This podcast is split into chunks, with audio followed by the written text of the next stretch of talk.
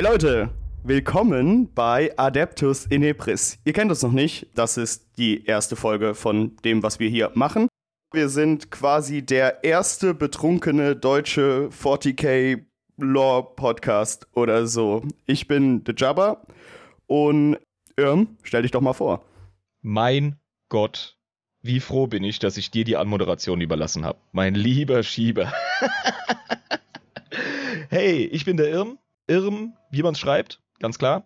Und ich bin hier die zweite Hälfte des Podcasts.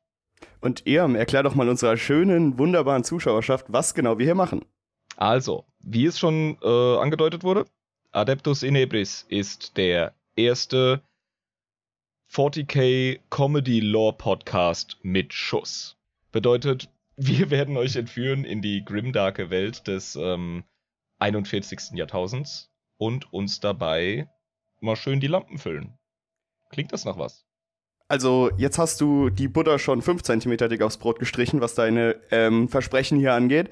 Ähm, ja, also, das wird auf jeden Fall richtig, richtig geil. Ich habe richtig Bock drauf. Bin selbst genauso aufgeregt wie ihr, liebe Zuschauer. Ähm, und würde jetzt mal sagen, Irm, pack dein Getränk bitte aus. Wir müssen oh. öffnen. Verstehe. Also, denn ähm, sehr zu wohl und auf einen geilen Start in einen geilen Podcast. Yo, hier, also, ne, das ist quasi so ein richtiges Event jetzt. Cheers. Ah, bei mir jetzt schön geknackt. Ah, bei mir nicht so. Aber ich habe mich jetzt erstmal für ein schönes Hefeweizen entschieden, weil das füllt den Magen gut und macht so eine ganz lockere Stimmung, wächst. Und danach kann man richtig schön aufs Pilz umsteigen. Ein gutes Sommerbier. Ich habe ein helles. Ah, das ist natürlich auch eine, eine gute Wahl. Gerade für das Wetter. Hervorragend. Dann kommen wir doch gleich mal zur Soße hier. Also, das hier ist ein Podcast der besonderen Sorte. Er eignet sich nämlich für Einsteiger in die Lore und für Veteranen. Also, wenn ihr jetzt schon. Uh, das wird jetzt öfter vorkommen, gerade kam's Bierchen wieder in Form von Kohlensäure hoch. Falls ihr schon sämtliche Games Workshops in eurer Umgebung zerrissen habt mit Turniersiegen oder ihr gerade mal irgendwie ein paar Videos auf YouTube geschaut habt, absolut Wumpe. Hier kommen beide Parteien auf ihre Kosten, denn ich übernehme die Rolle des etwas Lore-Erfahrenen und Jabba, wie also, sieht's mit deiner Kenntnis Freunde aus? Freunde der, der Sonne. Ähm, es ist folgendermaßen. Ich bin gerne und viel in Lore-Sachen unterwegs. Ähm, hauptsächlich mache ich das so bei der Warcraft Lore und der Elder Scrolls Lore, was mir so vor die Flinte kommt bei YouTube-Video-Vorschlägen, was der Algorithmus mir so zufüttert. Ähm, da gehe ich dann gerne hin und gucke mir natürlich hier die Lore an. Also wie gesagt, Elder Scrolls und Warcraft sind so meine, meine äh, Lore-Geschichten, die mich so quasi in die Welt der Fantasy-Lore verführt haben. Aber 40k kannte ich vorher gar nicht, obwohl das ja schon ein unfassbar altes Universum ist, das eine riesige Fangemeinde hat, vor allem was auch die Lore angeht. Ähm, aber ich habe irgendwie nie einen Zugang dafür gefunden und als der gute Irm dann, als ich ihn besucht habe, erzählt habe, hey, pass mal auf, ich habe hier dieses coole neue Ding, das 40k, Warhammer 40k, habe ich gesagt, kenne ich den Namen, weiß ich, dass es eine riesen Lore hat, kann ich mir nichts drunter vorstellen. Und dann hat er gesagt, pass mal auf, Jabba, wir machen das jetzt folgendermaßen. Wir basteln uns einen Podcast zusammen, wo wir uns, naja, was heißt vollsaufen, aber halt vollsaufen. Und wir behalten uns das Recht vor, auf jeden Fall. Wir behalten uns das Recht vor, mal ein bisschen mehr zu trinken, als wir eigentlich müssten. Und der Irm ist quasi so mein Lehrmeister. Mein, ne, ich bin der Adept, ich bin der Akolyt und er ist quasi der, ähm, der Meister, der, der, äh, ne, der Lord der mir alles beibringt, was man über die Lore wissen sollte. Ja, stell mich auf kein zu hohes Podest. Was ich auf jeden Fall anbiete, ist breit gefächertes Wissen und gute Recherche. Wir werden ganz schnell in unserer Zuhörerschaft Leute haben, die einfach beim Zuhören so Miniaturen bemalend mit einem wissenden Grinsen den Kopf schütteln und sagen, mm, mm, mm. ja, da hat der Gute immer wieder was durcheinander gebracht, aber ist ja in Ordnung. Wird passieren. Leute. Und wir wünschen ja. uns auf jeden Fall unfreundliche Kommentare, wenn wir so etwas machen. Je unfreundlicher und lustiger, desto besser. Äh, haltet euch nicht zurück. Ähm, könnt gerne den guten Irm äh, mal ein bisschen ruppiger rannehmen, wenn er irgendwas falsch gemacht hat. In den Kommentaren. Großartig. wie ich schon die große Zielscheibe auf der Fresse stehen habe. Ja, du bist ja, ja, fein raus. Ja, du bist ja nur das, äh, das, das Schülerlein. Hervorragend. Sehr gut. Ich habe gerade eben 10 Minuten Vorbereitungszeit gehabt, bis ich alles eingestellt habe. Und der gute Irm hat sich hier ein Skript geschrieben. Haha. ich habe zweieinhalb Stunden Vorbereitungszeit für diese Folge investiert und es werden mehr werden für die kommenden. Aber wir sind jetzt am Experimentieren und wir haben jetzt locker schon sechs Minuten Intro. Fangen wir doch mal an. Genau. Ähm, erzähl mal, worüber wir heute reden. Ich weiß es nämlich nett. Eigentlich sollte das Thema heute als erstes Thema, ja, ist ja schwierig, so etwas auszusuchen, das auch passt. Also 40k, dieses, dieses Ding ist so weitläufig, egal welches Thema du als Einführungsthema betrachten möchtest, du kommst ganz schnell an einen Punkt, an dem es mit den anderen so sehr überschneidet, dass du eigentlich aufhören willst und wieder über etwas anderes reden. Ähm, jetzt sind wir aber keine äh, Nerds an der Bar, ja, die ihr Zufallsdate vergraulen, indem sie, indem sie genau erklären, warum die Horus Heresy so tragisch war und sie eigentlich nur einen netten Plausch bei einem Drink haben wollte. Nein, wir müssen ja irgendwie Themenpakete anbieten. Deswegen dachte ich mir, fangen wir doch an mit dem gefühlten Protagonisten des 40k-Universums, nämlich dem Imperator der Menschheit. Von dem habe ich auch schon was gehört. Mhm. Weil Jetzt vergiss den ganzen Schmuh wieder, denn bei der Recherche, zwei Stunden drin, habe ich festgestellt, nein, ich will ein anderes Thema. Direkt. Ja, okay, gut, perfekt. Wir unterhalten uns heute über die Geschichte der Menschheit im 40k-Setting. Teil 1.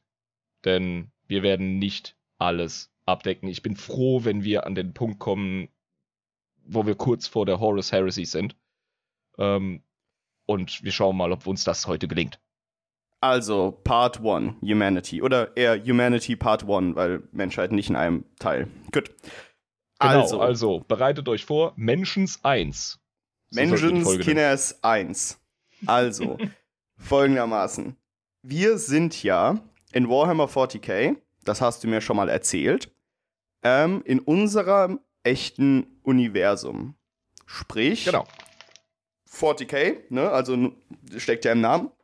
Wir befinden uns im 40. Millennium ähm, und wir befinden uns quasi in der Milchstraße, die wir so kennen. Und die Menschheit hat angefangen, alles zu besiedeln. Genau. Das Setting übrigens befindet sich gerade im 41., fast 42. Millennium. Ja, dann aber, müssen sie eigentlich die, die Serie umschreiben, ne? Müssen sie eigentlich ja, irgendwie Warhammer 42 kennen. klingt doch voll beschissen, Alter. Ja, aber, ne? Als Außenstehender, sag ich. uh, merkt ihr den Satz? Als Außensteher, sage ich. Genau, die Geschichte der Menschheit. Du hast es richtig erfasst. Wir sind tatsächlich in unserem Universum. Nur eben in der Zukunft. So ähnlich wie bei Star Trek.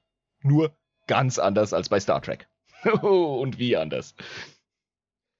Denn 40k ist keine ähm, Utopie, sondern eine Dystopie. Und zwar so ziemlich die härteste, die man sich hätte ausdenken können. Ja. Hm. Wie wir überhaupt dahin kommen, das wollen wir jetzt mal anpacken. Okay, das heißt, was wir heute besprechen, ist quasi, wie hat es die Menschheit geschafft, von, naja, sich so Jahrzehnte um Jahrzehnte vorzuirren, wie wir das ja jetzt hier kennen, auf der Erde, zu einem knallharten, autoritären, äh, dystopischen Galaxiestaat zu werden. Also wie haben wir es von Jeff Bezos über den äh, schlampigen Truppenabzug in Afghanistan, Covid-19 und Nordkorea zu 40k gebracht? Ich finde, das ist kein weiter Spagat. Da kommen wir wieder zum Thema. Hat sich die Menschheit wirklich geändert? Wohl kaum, nur die Umstände. Uh, dafür müssen wir auf jeden Fall eine Philosophierunde nach dem Podcast starten. Doch beginnen wir nun mit dem Zeitstrahl. Also, wir beginnen im Grunde unsere Erzählung der Menschheitsgeschichte mit dem Zeitalter Terras. Und der Wann Name ist, ist, Programm. Also Terra, ne? Also Erde. Wer sich. Ja, Moment, das ist das, das Latein, ne? Nicht Griechisch. Terra dürfte. Äh, das müsste lateinisch sein. Ja, ja. Ter Terra dürfte ja. Latein sein. Genau, also äh, Erde. Cool. Das heißt, wir sind immer noch äh, da, wo wir gerade hocken und den Podcast aufnehmen. Exakt. Nur beginnen wir ähm, hier weit nach unserer Zeit. Also wir sind ja aktuell in der Gegenwart in M2. Nee, M3. Also im dritten Jahrtausend. Das ist übrigens die Zeitrechnung in 40k. Ähm, das kann man sich gleich merken. Es wird tatsächlich erstmal gesagt, in welchem Millennium befindet man sich. Und das macht man mit dem Buchstaben M und dann der entsprechenden Zahl. Sprich, 21. Jahrhundert für uns. Wir sind über 2000 hinaus. Wir sind in M3 im dritten Jahrtausend. Da sieht man auch mal wieder, dass die Zeitrechnungen ähm, viel größer ausgelegt sind und die Stories über viel längere Jahre wahrscheinlich sich ziehen werden, wenn man nämlich sagt dann, äh, dass man hier in den Tausenden zählt und nicht mehr in den äh, Hunderte oder sogar Zehnern, was wir heute heutzutage ja machen. Ich finde es halt einfach interessant, dass die Menschheit, äh, beziehungsweise der Imperator der Menschheit, der ja wahrscheinlich diese Zeitrechnung hat dulden müssen, einfach entschieden hat, den christlichen Kalender zu übernehmen. Weißt du, wir haben hier äh, eine galaxieweite ähm, ne, Superspezies, die sich mit allen möglichen Adversities anlegt und äh, alles überlebt. Und dann gehen sie hin und sagen, ja, der Jesus da von Nazareth, wir wissen zwar nicht mehr, wer das ist und der war wohl da und hat irgendwas Gutes gemacht, aber das ist ein guter Kalender, den nehmen wir. Also, Zeitalter Terras. Im vierten Millennium entdeckt die Menschheit den Warp und erforscht ihn. Der Warp? Der Warp. Ähm, das braucht eine einzige eigene Folge. Also nicht da eine kommen einzige, wir wieder zum, zum klassischen Problem, ne? Du hast ganz schon am Anfang angesprochen. Ja, es ja, fängt genau, schon, genau. sind wir schon, schon wieder da, ne? Also, der Warp ist das Immaterium. Ich gebe dir jetzt einen ganz kurzen äh, Einblick, damit du einfach weißt, was gemeint ist, wenn man den Warp erwähnt. Der Warp ist eine Art Spiegeldimension unserer Realität. Und da drin geht der Punk ab. Dort mischen sich alle Emotionen, die wir empfinden, die wir generieren, alle Motivationen, alles, was uns inspiriert oder es ist eine quasi aus Seelenenergie und Emotionen bestehende Spiegelwelt unserer Realität. Aha. Das ist also quasi, also äh, kann man sich das auch wirklich räumlich so vorstellen oder ist das alles nur so ein bisschen spirituell? Also Raum wirklich- und Zeit sind sowas von dermaßen sekundär im Warp. das Also es ist, jetzt nicht so, als hätten wir dieselben Planeten, die wir in unserer Realität haben, genauso im Warp. oh, das ist eine interessante Frage. Ich äh, würde das mit einem klaren Jein beantworten, so wie sämtliche Fragen zum Warp. Cool. Da hätten wir das ja auch geklärt. Ja, es gibt dort allerdings Planeten und es gibt dort physikalische Manifestationen. Es ist nicht nur alles äh, uh, Energie und bla. Ja. Sondern das der sind auch tatsächlich Wesen, die da wirklich das ihre Heimat nennen. Genau, und der Warp unterscheidet das 40k-Universum maßgeblich von anderen äh, Sci-Fi-Universen. Und im vierten Jahrtausend entdeckt die Menschheit den Krempel. Und Okay. in dieser Zeit entsteht auch Raumfahrt, zwar in Sublichtgeschwindigkeit, aber man beginnt langsam zu kolonialisieren. Zum Beispiel den Mars und die Jupitermonde. Also das Sol-System, unser Sonnensystem, ist ähm, natürlich die erste ähm, Kostümprobe für die Menschheit im Weltall. Ich meine, da Und kommt man ja auch einfach so hin. Das ist ja, Ja. ne, braucht man halt gute Motoren und genug Treibstoff und ein bisschen, bisschen bessere Technologie als die, die wir jetzt haben, aber das reicht dann eigentlich schon. Und dann kommt man dahin. Genau. Die Menschheit hat sich weiter bemüht, hat gemacht, hat geforscht und ähm, jopp, Sonnensystem, check. Ja, alle sind stolz, Hände schütteln, Orden werden verliehen, es knallen Champagnerkorken. Hurra! Zeitalter Terras. Da hätte es ja eigentlich dann auch enden können, wenn man sieht, wo es hingegangen ist danach. Ja, ja, vergiss nicht, äh, es gibt noch so eine Figur, den Imperator der Menschheit, der ist noch nicht auf die Bühne getreten, aber der ist jetzt schon am Schauen. Und war schon ganz lange vorher am Schauen und am Überwachen und am Gucken. Wie alt ist denn der? Der wird auf 8000 vor Christus geschätzt. Ja, das ist ein ziemlich alter Mann, würde ich sagen. Ja, der ist schon eine Weile unterwegs. Also der ist in seinem Job auf jeden Fall schon geübt. Ne? Menschheit Also- ein bisschen aus dem Hintergrund leiten und beobachten. 50.000 Also- ist schon ein gutes Alter. Eben. Und jetzt äh, beenden wir das Zeitalter Terras direkt in M15. Das wäre das ähm, 15. Jahrtausend. Und Genau. da ist etwas enorm Wichtiges passiert, das äh, uns hilft zu verstehen, wie überhaupt das geile, übertriebene 40k-Setting möglich ist. Nämlich das goldene oder dunkle Zeitalter der Technologie, je nachdem, wen du fragst. Ähm, also, wenn man normalerweise von goldenen Zeitaltern in unserer Historik spricht, dann sind das ja quasi die Hochzeiten, nachdem es dann runtergerauscht ist wieder. Mhm. Also das goldene Zeitalter der Technologie, so würde ich es nennen, war tatsächlich ein solches. denn da begann so die galaktische Ex Expansion der Menschheit. Wir haben Okay. uns wirklich wie so ein richtig tapferer Schimmelpilz überall ausgebreitet und haben so die Nachbarsysteme begutachtet, erforscht. Wir haben ähm, immer noch Sublichtgeschwindigkeit, aber richtig schnelle Antriebe. Okay. Aber wir sind immer noch so quasi in dem Bereich, wo man sagt, damit kann man noch keine Galaxie erobern. Mit dem Shambles, den man da hat, unter Lichtgeschwindigkeit.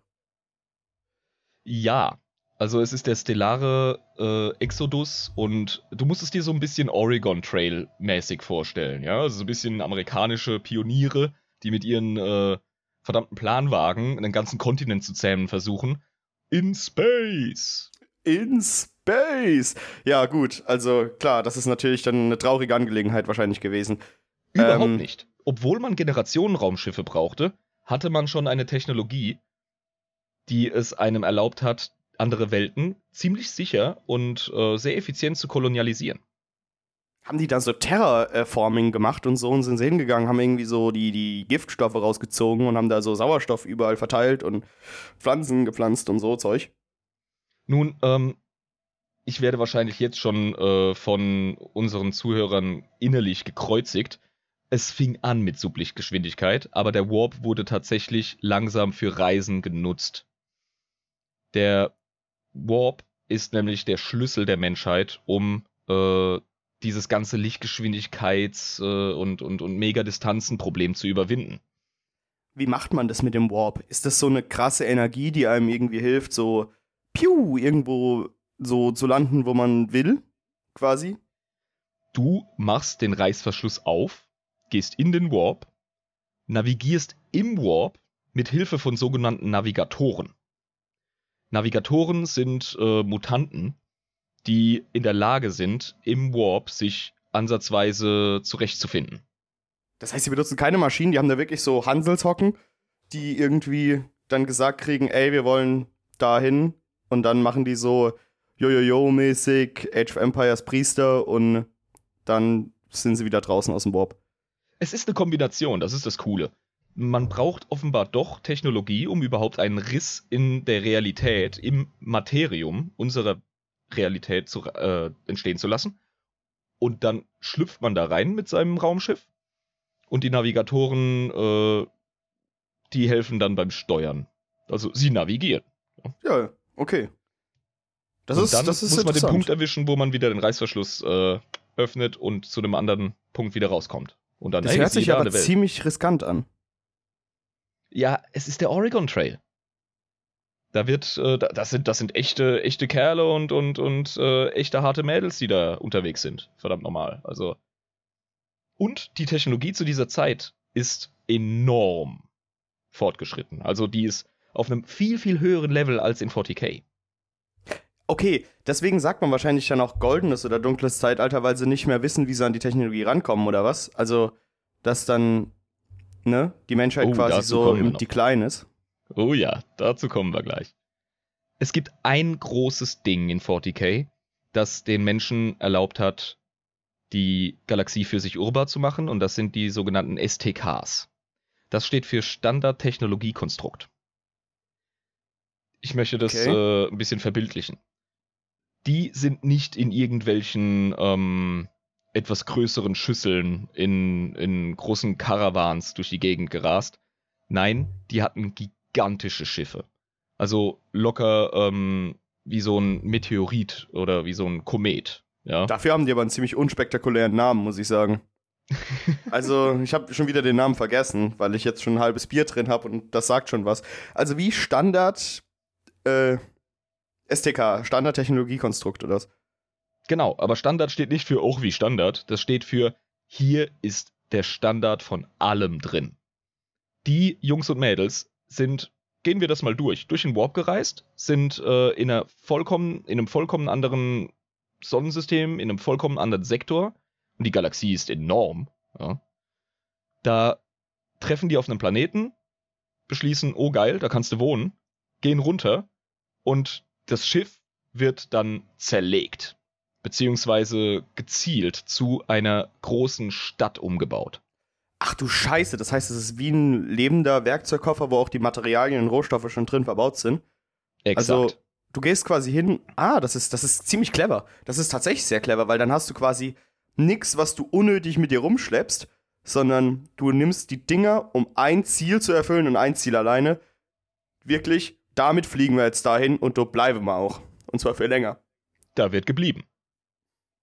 Das ist sau clever, um dann quasi von einem Punkt die Dinger zu bauen, dann auszuschippern, Navigatoren dabei zu haben, sagen, in the Warp, wieder raus aus dem Warp, zu irgendeinem Planet, hin und neue Kolonie. Und das massenhaft oder was? Exakt. Und da kommt das STK zum Tragen. Denn stell dir vor, ähm, du bist jetzt über Generationen schon raumfahrend, trotz Warpreisen. Und ähm, du kannst das beste Schulsystem aller Zeiten haben. Nicht jeder hat alles drauf, was notwendig ist, um eine Zivilisation auf einem hohen technologischen und zivilisatorischen Niveau aufrechtzuerhalten.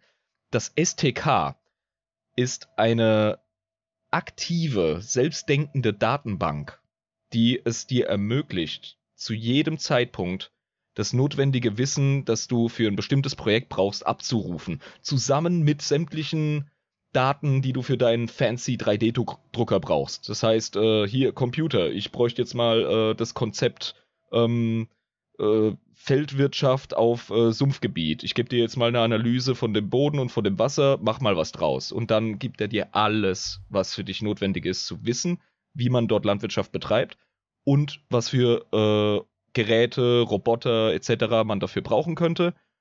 Und dann kannst du deine, deine Sumpflandschaft auf dem einen Kontinent dieses Planeten hervorragend vorwärts bringen. Das ist quasi wie das Internet auf Crack. Also du hast das Internet, was eine Wissensdatenbank ist, Genau, aber du kannst, aber du kannst das Ding quasi benutzen, um für eine spezifische Situation, in der du dich gerade befindest. Ja? Also sagen wir so, pass mal auf, wir hocken hier in der Wüste und wir wissen nicht weiter. Ja, frag halt hier das äh, Standard-Technologie-Konstrukt, so, ne? Lass das mal hier sagen, was los ist, und dann kriegst du alle Antworten quasi wie, als hättest du das Internet gefragt. Bloß besser. Und es geht noch weiter. Stell dir vor, ähm, die Leute dort, die wissen nicht so richtig, wie sie sich spezifisch für die Bedürfnisse ihrer Kolonie organisieren sollen. Das STK hat sämtliche Antworten für politische Systeme und für ähm, verschiedene äh, philosophische Konzepte, die eventuell attraktiv sind für dich und deine Leute dort. Also es ist einfach nur ein gigantischer Wissensfundus, der dir noch aktiv dabei helfen kann, bestimmte Werkzeuge zu erstellen und wenn du unbedingt möchtest, auch dir die Ausbildung gibt, die zu verstehen im Detail. Okay, und das STK wurde von Menschen gebaut im goldenen bzw. dunklen Zeitalter der Technologie. Genau. Und heftig genutzt in dieser Zeit. Aber die Menschen sind eben komplett abhängig davon. Aber wie du gerade gesagt hast, wenn du Menschen hast, die du auf Kolonien schickst, dann hast du da ein STK und die Leute verlassen sich hundertprozentig auf das, was dieses STK sagt. Aber dann gibt es ja irgendwann niemanden mehr, der in der Lage ist, so ein STK zu bauen, weil alle Leute in irgendwelchen Kolonien verstreut sind und mit damit gar nichts mehr zu tun haben, weil die mit ihrem Scheiß beschäftigt sind. Das heißt, wo kommen dann die STKs her? Du denkst schon in die richtige Richtung. Du denkst schon in die Zukunft. Ähm, STKs, äh, behaupte ich jetzt mal, waren auch in der Lage, sich zu replizieren auf Wunsch, damit du von einer Kolonie aus weitere Kolonien erstellen kannst. Halt mit einem enormen Arbeits- und Ressourcenaufwand. Ja, Aber das ist ja komplett gebunden an die Dinger. Also kannst du ja nichts mehr ohne die machen. Das ist ja, das ist ja, Ja. relativ riskant. Mach du mal was ohne ein Feuerzeug. Oder ohne einen Computer oder ohne dein Handy. Ja. Ja, okay, du hast recht. Das, ist, das kann man echt auf uns übertragen. Das ist ja wie die, Ja. Diese, diese alte Frage, wenn äh, irgendwie du in die Vergangenheit kommen würdest mit irgendwie äh, ein paar von deinen Freunden, dann hilft dir deine hohe Intelligenz und dein Wissen nichts, wenn du nicht weißt, wie man die Technologie quasi baut unter widrigen oder so schwierigen Umständen. Ja, stell dir vor, du reist in die Vergangenheit und prallst vor deinen mittelalterlichen Vorfahren mit deinem geilen Smartphone und dann sagen die, wow, du kannst sowas bauen? Und du, äh, ähm, ähm, äh, äh. Also nein, also das war nicht, das war nicht der Punkt. Also da, darüber wollten wir doch gar nicht sprechen gerade. Ich glaube, das beantwortet die Frage nach der äh, Schwäche von Abhängigkeit von Technologie. Ich glaube, da sitzen wir auf einem sehr hohen Ross, wenn wir uns da ähm, die Lore anschauen und so Ja, ich glaube, da fallen wir selbst auf die Schnauze, wenn wir uns darüber lustig Genau, machen. Das stimmt schon. ganz ja, ja, ja. Aber ganz schnell. Also, Vor allem, ich kann zum Beispiel kein Bier brauen. Sorry. ja, exakt. Stell dir vor, stell dir vor, wir hocken da ohne unser Feuerzeug und ohne äh, äh, Smartphone im Wald und uns geht das Dosenbier aus. Ey, wie schnell sind wir dann wieder irgendwelche, keine Ahnung, Barbaren, die einander an die Kehle gehen? Ja, weil du noch ein Dosenbier hattest, was ich dir geschenkt habe, aber was du noch nicht getrunken hast. Meinst leer. Dann ja, muss ich das natürlich erkämpfen. Das Konzept des Schenkens und des Versprechens dahinter gar nicht mehr so wichtig wie das Dosenbier saufen. Ne? Also wir verstehen uns. Ja. Also, die Menschheit geht raus in die Galaxie. Äh, Navigatoren helfen, den Warp zu bereisen. Das wiederum geschieht aber auch mit Technologie. Das machen die nicht aus eigener psionischer Kraft. Ja. Äh, und was auch ganz, ganz wichtig ist zu begreifen, die Galaxie ist ja schon bevölkert. Aber halt und nicht hier, von Menschen. Ja, genau. Und hier kommen wir nämlich zum Thema Xenos oder Aliens. Gut. Xenos, habe ich gehört, sind alle intelligenten Wesen, die nicht Menschen sind. Ja, äh, äh, Fleißsternchen, plus eins, genau. Ja, exakt. Cool. Dankeschön, lieber Onkel Liam. Ich bin ein guter Schüler. ja, ähm, und es gibt vor allem auch extrem mächtige Xenos, die schon seit was weiß ich wie vielen Millionen Jahren in der Galaxie rumtingeln. Und mit denen kriegst du unweigerlich Kontakt. Also da geht es nicht nur um unzählige ähm, kleinere Xenos-Fraktionen, von denen es wirklich total viele witzige, so angerissene äh, Beispiele in der Lore gibt, sondern eben auch um die Main-Player, wie zum Beispiel die Eldar und die Orks. Wollen wir diese beiden gigantischen Fässer jetzt anzapfen? So, oder wollen wir darauf warten auf, auf andere auf Folgen? Gar keinen Fall. Auf keinen Fall. Das können wir jetzt nicht machen. Aber es ist wichtig zu begreifen, dass das sehr, sehr äh, mächtige Kräfte in der Galaxie damals schon waren. Und weder Elder noch Orks haben unheimlich viel Verständnis und Empathie mit äh, jungen, aufstrebenden Rassen, die denen irgendwie den Platz streitig machen oder sich auch nur auf unbewohnten Welten breit machen.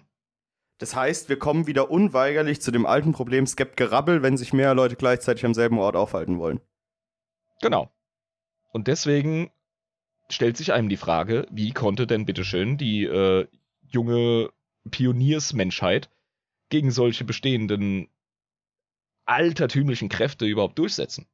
Und die Antwort, die Antwort lautet wie immer in dieser Phase, Alter, goldenes Zeitalter der Technologie. Bam! Das heißt, wir wissen es nicht. Doch, doch.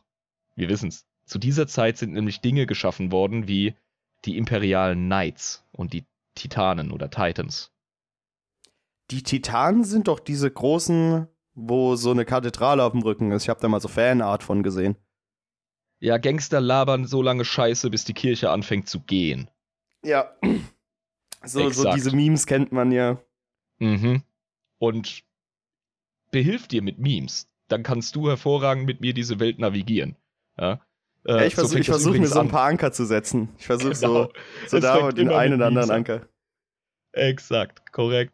Also, äh, Knights sind äh, im Grunde große Walker, äh, die von einem äh, Piloten bedient werden, der neural mit denen unheimlich eng verschmilzt. Also es ist dann im Grunde so äh, wie dein Körper. Im Grunde wie in den frühen Animes, in denen es so die ersten äh, Roboter gab, die mit ihren Piloten verschmolzen sind. Ne? Ach so, wir reden, wir reden jetzt über so, so Mechas quasi, so, so zweibeinige. Genau. Also nicht so wie diese Kameldinger in Star Wars. Also das sind jetzt keine, keine vierbeinigen äh, Walker, sondern so tatsächlich so zweibeinige, coole Walker, nicht diese lamen Walker. Ja, äh, weiß der Teufel, ob es die nicht auch gegeben hat, aber das sind auf jeden Fall die Dinge, die im 41. Jahrtausend teilweise noch genutzt werden. Okay, das und heißt das sind also. Wunderwerke der, der Technologie. Wann, wann war nochmal das goldene Zeitalter? Ich habe es schon wieder vergessen. Du musst mir gerade nur kurz, weil ich, ab, ich will wissen, wie weit es weg war. Am 15. Am 14. Genau. Moment, wir haben gerade Hilfe bekommen im allgemeinen Chat. Ja. Ah, ah, übrigens. Hier ist ein Bild. Kleine Erwähnung: Wir haben natürlich äh, Schützenhilfe äh, von unserer lieben Lisa. Die ist äh, stumm hier im Sprachkanal drin und die wird uns beliefern, immer wieder, wenn es nötig ist, fürs Verständnis mit Bildern von Miniaturen oder Informationen entweder aus der Lore oder der Realität, damit wir hier einen Fluss haben. Also das hier ist ein Knight, den du gerade siehst. Genau. Ja, ich wollte auch nochmal einen großen Dank an Lisa äh, aussprechen. Dass, die, sie wird uns wahrscheinlich auf jeden Fall in den nächsten Episoden und auch wahrscheinlich noch in dieser Episode extrem viel Hilfestellung geben können, wenn wir äh, spezifische Fragen haben, die wir jetzt so während dem Redefluss nicht beantworten können. Also wir werden von ihr abhängiger sein als, als die Menschheit von STKs im goldenen Zeitalter. Das Wir sind äh, noch, kann wir sind noch schon sagen. 30 Mal abhängiger von Lisa als hier diese blöden STKs. Ja, genau. Das heißt, wir haben es hier ähm, mit solchen zweibeinigen Riesendingern zu tun. Also ich habe jetzt hier Schwierigkeiten, die Größe von dem Ding im Gegensatz zu dem Mensch abzuschätzen. Man hat ja auch immer bei so Dinosauriern diese lustigen Größenvergleiche, wo du dann so den Menschen neben dem Dinosaurier siehst und dann den Dinosaurier. Ähm, ich schätze die Dinger mal auf 10 Meter oder ist es zu groß? Wir werden in unserer Adeptus Mechanicus Folge definitiv näher auf Knights und Titans eingehen. Jetzt genügst, Ah, genügst du da dich haben, wir, da haben wir die Größenunterschiede. Ah, jetzt sehe ich's. Danke, ja, Lisa. genau. Die Antwort lautet verdammt groß. Okay, die sind riesig. Alles klar. Ja. Und das ist einer der Gründe, warum die Menschen sich damals so hervorragend durchsetzen konnten. Und das klingt jetzt so un-40k und ich liebe diesen Teil der Lore. Es gab tatsächlich nicht Angriffspakte zwischen Menschenkolonien und Elder und Orks. Ganz schön unwalk für ein Universum, das Warhammer 40k heißt. Es war ein Zeitalter des äh, technologischen Wohlstands, Fortschritts und des Friedens. Das ist unglaublich. Sowas gibt's? Sowas gab's. Ab Ja, M15 gab. bis, bis irgendwann. Genau. Das Und- ist krass. Zu dieser Zeit, ähm, ich habe ja schon die Navigatoren erwähnt, die einem helfen, den Warp zu navigieren. Ja, genau. Das sind diese, diese dieser- Mutanten. Genau. Und die übrigens äh, entstanden nicht durch natürliche Evolution. Das ist so ein kleiner Hinweis auf äh, spätere Erwähnungen in anderen Folgen. Ähm, die sind äh, quasi aufgeploppt. Ähm, keiner wusste so recht aufgeploppt? warum. Mhm. Die entstanden einfach. Und keiner wusste von woher. Aber wir haben so eine Ahnung, wer da die Finger im Spiel hatte. Dazu dann wahrscheinlich später noch in einer anderen Folge.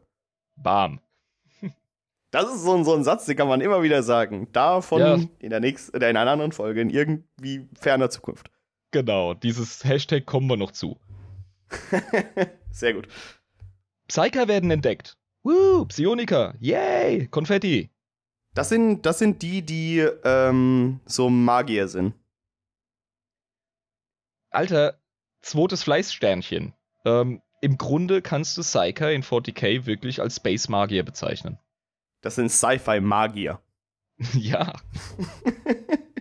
Das ist halt alles so wild. Ich will das mal kurz erwähnen. Also, ich meine, wir haben es ja hier immer noch mit irgendwie einer Art von Fantasy-Universum zu tun. Wir haben Elder, das sind quasi so Elfen, ne? Und dann haben wir Orks, das sind Orks. Und dann haben wir die Menschen, die quasi so die Hauptrasse sind, wo sich irgendwie alles orientiert. Aber, und wir haben so Magier. Und wir haben irgendwie so den Warp, was so, ne? Aber auf der anderen Seite haben wir es wie beim klassischen Science-Fiction-Teil oder bei einer klassischen Science-Fiction-Lore haben wir es zu tun mit der realen Welt, in der wir theoretisch drin leben, wie das bei Star Wars der Fall ist und wie es auch bei Star Trek der Fall ist. Das ist so eine, so eine, so eine, so eine coole äh, Mischung irgendwie zwischen diesen beiden Sachen. das ist einer der Gründe, warum das 40k-Universum so unglaublich interessant und auch erfolgreich ist. Deswegen ist es für mich Sci-Fi äh, Fantasy. Das ist dann quasi Und- so äh, nicht klar, wie man das definieren will. Es ist halt einfach Warhammer. Oh ja, ich, ich kann mir vorstellen, dass sich da ganze Nächte in irgendwelchen Kellern gestritten wurde unter äh, den Fans und den Nerds, ähm, wie man das jetzt einstufen sollte. Ich sag ganz klar Sci-Fi Fantasy und damit mache ich nichts falsch. Da, da betrittst du auch eigentlich niemandem auf die Füße. Oder jedem.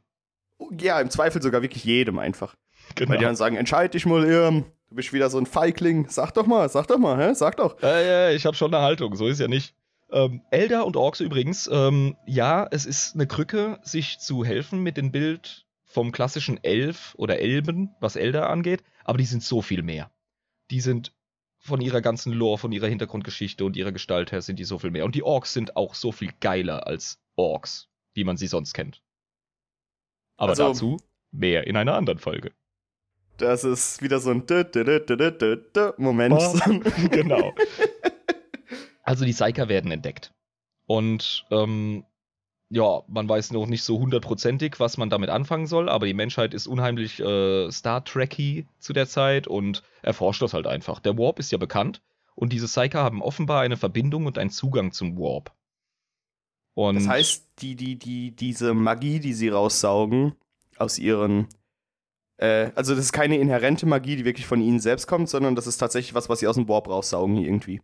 Ja, genau. Bei ihnen ist der Schleier zwischen dem Materium und dem Immaterium recht dünn. Und dementsprechend können sie ähm, diese Energien tatsächlich nutzen. Denn nicht nur wir Menschen, sondern alles, was irgendwie äh, eine Seele hat, sage ich jetzt mal, äh, hat eine gewisse Verbindung zum Warp und füttert ihn. Da kommen wir ja ganz schön Spirituelle hier rein. Also genau, es ist eine Seele. tatsächlich. Ja. Und da gibt es Elder zum Beispiel, sind hochpsionisch, einfach als Rasse. Da, es gibt keinen Elder, der kein Psyker ist. Macht das die quasi dann zu so Kampfmagiern als Volk? Irgendwie? Zu einem gewissen Grad, ja, durchaus.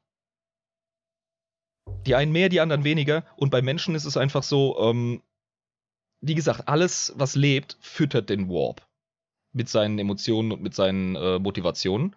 Und Wünschen und, und, Träumen und was weiß ich hier. Genau, und Psyker sind in der Lage, diese Energie zurückzuholen und zu kanalisieren. Das macht es natürlich äh, relativ praktisch, einen Warp zu haben. Wenn man da so schön richtig krasse Energie raustappen kann. Was können diese Psyker so machen? Also sind es reine Schadenszauber-Dinger oder können die auch irgendwie so krasse, äh, weiß ich nicht, andere Magie machen? Irgendwas alle Magie, alle äh, Magie, sage ich jetzt, wir müssen diesen Begriff meiden. Ähm, alles, was an psionischen Kräften und Fähigkeiten im 40k-Universum da ist, ähm, kannst du dir vorstellen wie das komplette Sammelsurium von Magie, das du aus anderen Fantasy-Universen kennst. Nur ist äh, der Psyker an sich sehr breit gefächert. Also das geht von Männern und Frauen, die in der Lage sind, äh, keine Ahnung, ähm, ein ganzes Gebäude in Schutt und Asche zu legen durch Willenskraft, bis runter zu einem Dude, der einfach Glück hat im Leben und immer irgendwie, wenn er es braucht, eine Sechs würfelt oder aus irgendeinem Grund immer einen Parkplatz findet, aber nicht weiß warum. Also gibt's quasi, also gibt's quasi auch schwache Psyker in unserer jetzigen Realität im dritten Millennium. Latente Psioniker. Ja, du, du hast ja. doch sicher einen Kumpel, der einfach immer Schwein hat. Immer. Ja, der kommt in die Kneipe und da ist direkt noch ein Tisch frei. Wo du denkst so, also, wenn ich in die Kneipe genau. reingehen würde, dann, dann müsste ich in eine andere Kneipe, weil da wäre kein Tisch mehr frei der eine Dude, der immer schlechte Entscheidungen trifft und immer die falschen Leute anlabert und dumm anmacht im Suff und nie der aufs Maul nie auf die Schnauze. Das bin ich quasi. Das bin ich. ja, vielleicht warst du ein latenter Psyker, ja. Ja, Mann. Ach, Irm, weißt du noch, wie wir. Okay, gut, egal, wir wollen jetzt nicht abschweifen. Aber genau. was ich jetzt machen wollte, ist ein Bier öffnen, weil ich wollte jetzt die kurze Pause nutzen, um darauf aufmerksam zu machen, dass ich noch ein zweites Bier brauche. Mm, mhm. Willst du auch mitmachen? Wollen wir das zusammen hey, wir machen? sind noch synchron, nutzen wir das. Okay. Wollen wir, also, Händchen, wollen wir quasi Händchen haltend übers Internet jetzt ein Bierchen öffnen? oh je. Yeah. Drei, zwei, eins. Wunderschön. Ich sehe den klasse. Ausschlag. Haha. genau, Psyker werden entdeckt, werden erforscht. Ja? Bums. Nun kommen wir zur ganzen Krux des Zeitalters der Technologie. Ähm, und zu dem Grund, warum viele es äh, vor allem in der späteren Zeit als dunkles Zeitalter der Technologie betrachten. Die eisernen Menschen. Die eisernen Menschen. Oder die Man of Iron, wie es im englischen Original heißt. Ja. Das war, hm, also wir, wir kommen ja aus dem wunderschönen Bundesland Rheinland-Pfalz. Das ist richtig, ja. Nur kurzer Leak von, von unserer real, reellen ähm, Identität aus Rheinland-Pfalz, genau. ja. Und bei uns sagt man, wenn man wirklich Scheiße baut, du hast jetzt aber der Katz an die Bix gelangt, gell? Du hast der Katz an die Bix gelangt. Und das haben die Menschen, indem sie die eisernen Menschen geschaffen haben. Also die haben richtig tief ins Klo gegriffen. Jo. Denn man war damals äh, genauso wie wir heute, also ich scheiß mich persönlich ein, wenn ich äh, an KI denke. Ja, ich auch. Das ist äh, super scary. Genau. Und ähm, offenbar hat es im 40k-Setting, äh, beziehungsweise in der Vorgeschichte, ganz lang gebraucht, bis man echt Scheiße gebaut hat mit künstlicher Intelligenz. Und die eisernen Menschen, die waren genau das ursprünglich, was wir uns von Anfang an von künstlicher Intelligenz und Robotik erhofft hatten. Ähm, das waren sehr starke, sehr widerstandsfähige, hochintelligente künstliche Helferlein. Ultraroboter. Aber man weiß ja auch von diesen Regeln der Robotik, ähm, die es einzuhalten gilt. Wie, wie kennst du die Regeln der Robotik? Das sind doch irgendwie diese, diese drei Regeln, ne? Ja, vom Herrn Asimov formuliert. Genau, ja. richtig, vom Herrn Asimov. Ich kann sie gerade nicht auswendig, aber hätte man die mal eingehalten in der Situation? Hat man wahrscheinlich versucht, aber ich glaube, dass selbst die eine wirklich intelligente, hochintelligente KI, die einfach äh, sich selbstständig macht, nicht auffällt. Und genau das ist passiert. Es gab einen richtig heftigen Krieg zwischen den Menschen und ihrer Schöpfung. Okay, das heißt, das ist quasi wirklich das, was unser Horrorszenario ist. Die Roboter erheben sich gegen ihre Schöpfer. Exakt. Es ist eine absolute krasse. Ah, ähm, Lisa hat die drei Regeln. Moment, ich muss gerade die drei Regeln der Robotik vorlesen, die Lisa Oh, hau rein, ja. uns gegeben hat. Erstens, dass kein Roboter einem Menschen Schaden zufügen darf, noch dass er zulassen darf, dass ein Mensch Schaden erleidet. Das ist schon mal selbstredend. Zweitens, dass ein Roboter sich immer an menschliche Anweisungen halten muss. Drittens, dass ein Roboter nichts unternehmen darf, was seine eigene Existenz gefährdet. Außer es verstößt gegen Regel 1 und 2. Ja, ich glaube, das ist äh, hierarchisch als die erste Regel ist wichtigst, die wichtigste, dann die zweite, die zweitwichtigste und die dritte Oh, die fuck, drittwichtigste siehste, ich bin halt kein Computer. Lisa schon. Ja, Lisa, Lisa existiert gar nicht. Das ist jetzt mal ein Leak. Wir haben hier eine eigene KI gebaut. Die, äh, aber wir hoffen mal, dass hier Jeff Bezos und Elon Musk davon nichts mitkriegen, weil das ist unser kleines Projekt. Die dürfen davon nichts abhaben. Es hat auf jeden Fall nicht funktioniert mit Asimovs netten Vorschlägen, wie ich sie gerne nenne. Die Asimov netten Vorschläge, okay. Und es gab einen wirklich äh, galaxieweiten, heftigen Krieg mit diesen super ähm, überlegenen, eisernen Menschen, die ja auch ganz einfachen Zugang zu Infrastruktur haben, von der Menschen abhängen. Und alles war vernetzt. Ja, also stell dir vor, äh, eine KI würde heute das Internet übernehmen, was sie ja teilweise schon macht mit all den Algorithmen und so. Ganze Ausgänge massives von Problem. Wahlen sind manipuliert. Also ohne Facebook wäre wär so eine äh, Witzfigur wie Trump nie an die Macht gekommen. Also ich bin gestern geflogen und da will ich auf jeden Fall nicht wissen, was passiert, wenn du irgendwie die KI da, ähm, wenn da so eine KI ist und mal keinen Bock hat, dass das Flugzeug landen wird auf dem Flughafen, sondern in den Alpen oder so. Und jetzt stell dir das auf Ultrasteroiden im 15. Jahrtausend vor. Ja, das hört sich auf jeden Fall mal äh, nicht gut für die Menschen in dieser Zeit an. Es war ernst, Jabba. Es war absolut, also Pandemonium. Es ähm, hat die gesamte Glorie dieser hochtechnisierten und zivilisierten Menschheit auf den Kopf gestellt. Es war ein erbitterter Kampf, also wirklich äh, mit Fingernagelkratzen und Schienbeintreten, Alter. Ohne Scheiß. Mit Nachtreten, aber mit Mhm. Nachtreten. Nee, da gab's nix. Und das war so krass, dass sogar äh, die Eldar und andere Alienrassen die Menschen dabei unterstützt haben, weil sie selber auch keinen Bock darauf hatten, äh, nachdem die KI gewinnt, gegen, gegen die zu stehen.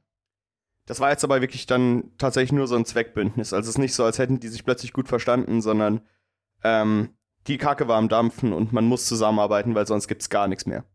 In meinen Notizen steht äh, in Klammern galaktische äh, Zweckallianz gegen Blecheimer. Also ja.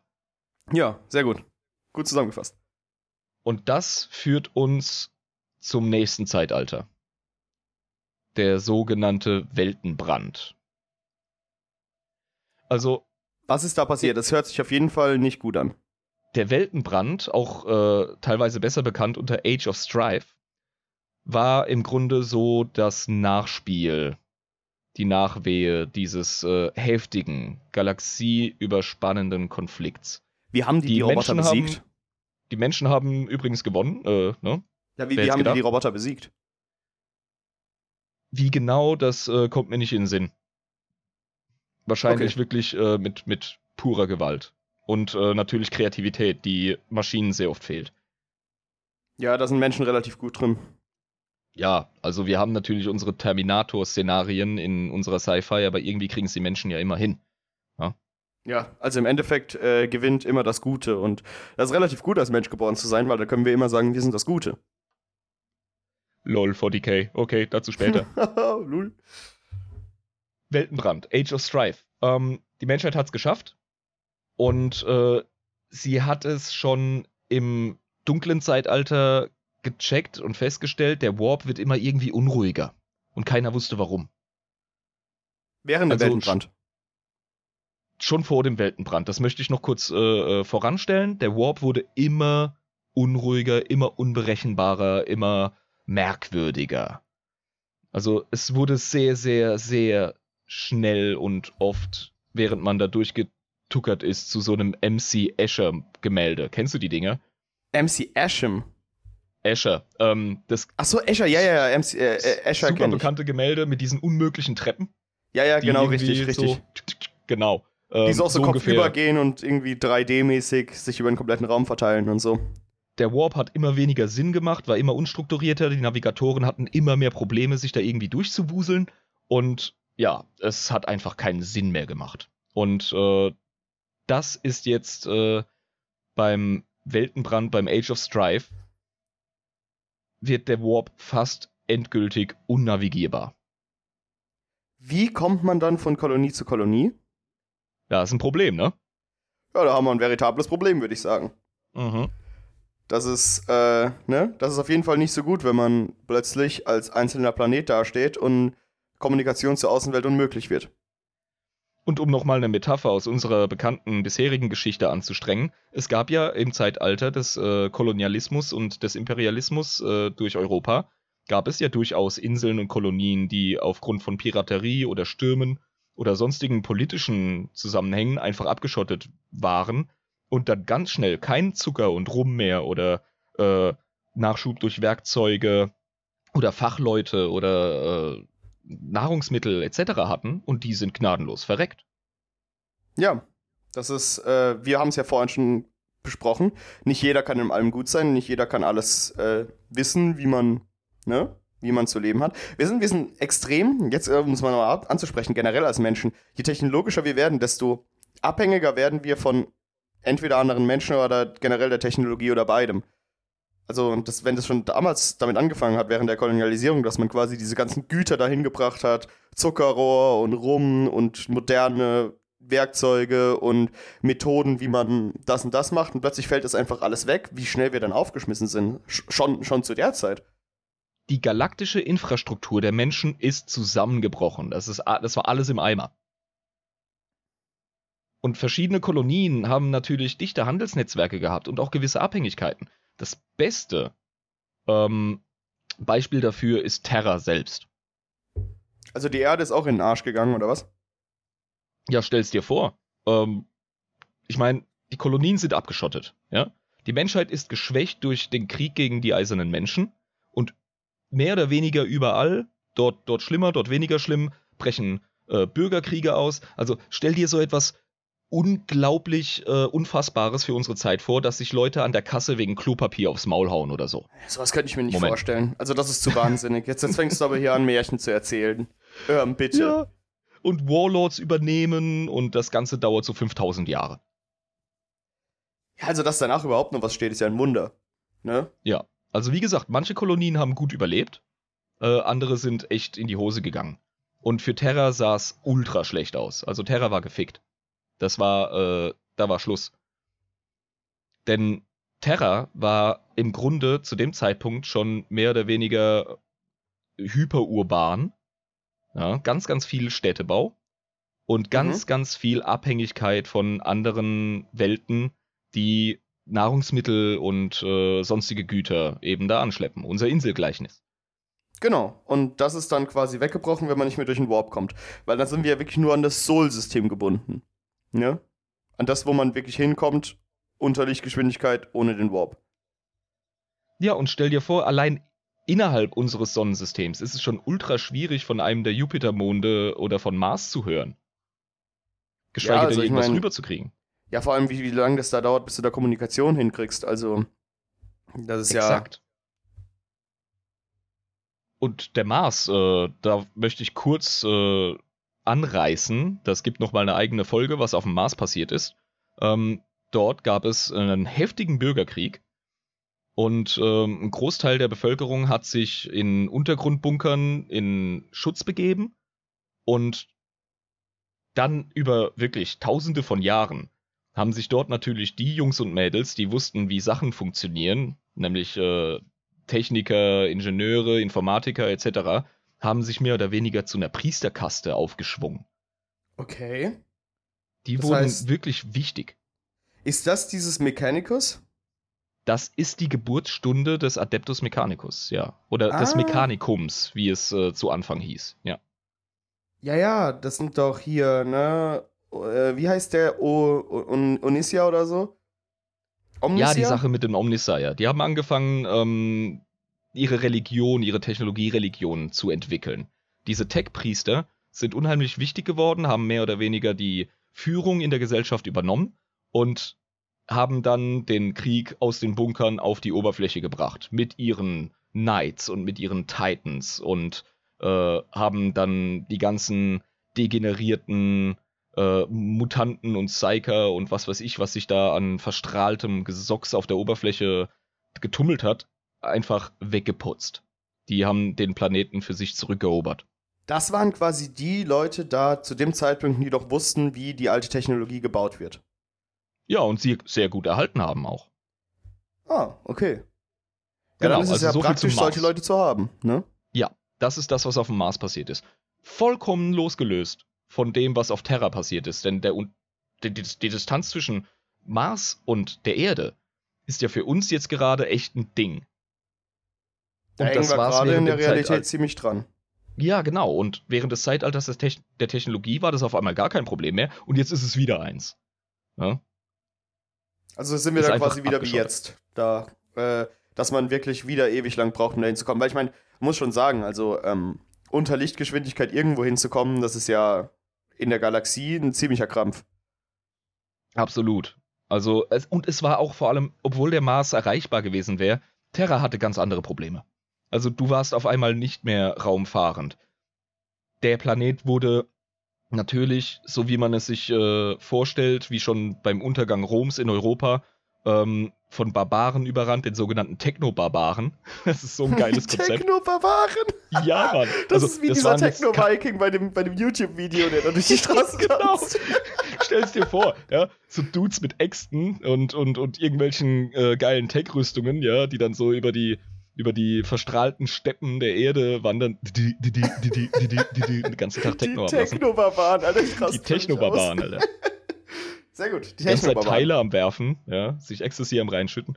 Nein, also Techno-Barbaren waren kein Witz. Das ähm, waren halt einfach die härtesten und ruchlosesten, die mit der damaligen Hochtechnologie, die noch übrig war, ja, also das meiste ging ja verloren, sich da einfach ihre Reiche aufgebaut haben, die dann wieder zerfielen. Dann kam wieder ein anderer Techno-Barbar, der ein bisschen dickeren Tech-Bizeps hatte und hat Das dann waren wieder quasi, das Reich. äh, das waren quasi Warlords, die aber mit dicker Technologie ausgestattet waren. Ja, im Grunde schon. Aber Also wie quasi gesagt, wie die Taliban. Techno-Barbaren im eigentlichen Sinne. Das waren Barbaren, das waren keine zivilisationsschaffenden Leute. Das waren Leute, die einfach die heftige Hungersnot äh, und äh, Ressourcenknappheit genutzt haben, um ihren Gewaltstaat aufzubauen, der voll instabil war und immer wieder zerrissen und zerfallen ist. Also wir reden wirklich von 5000 Jahren absolutem Mad Max auf der Erde. Ich wollte es gerade sagen, das Wort Mad Max oder die beiden Wörter sind mir wirklich auf der Zunge gewesen, weil das ist doch genau das wie bei Mad Max. Du hast da komplett wahnsinnige Warlords, die auf ihren Motorcyclen und mit diesen riesigen Maschinen da durch die Wüste heizen, die unbewohnbar ist, und äh, die ganze Zeit rumschreien und sich gegenseitig bekriegen. Wie die letzten Exakt. Wahnsinnigen. Exakt.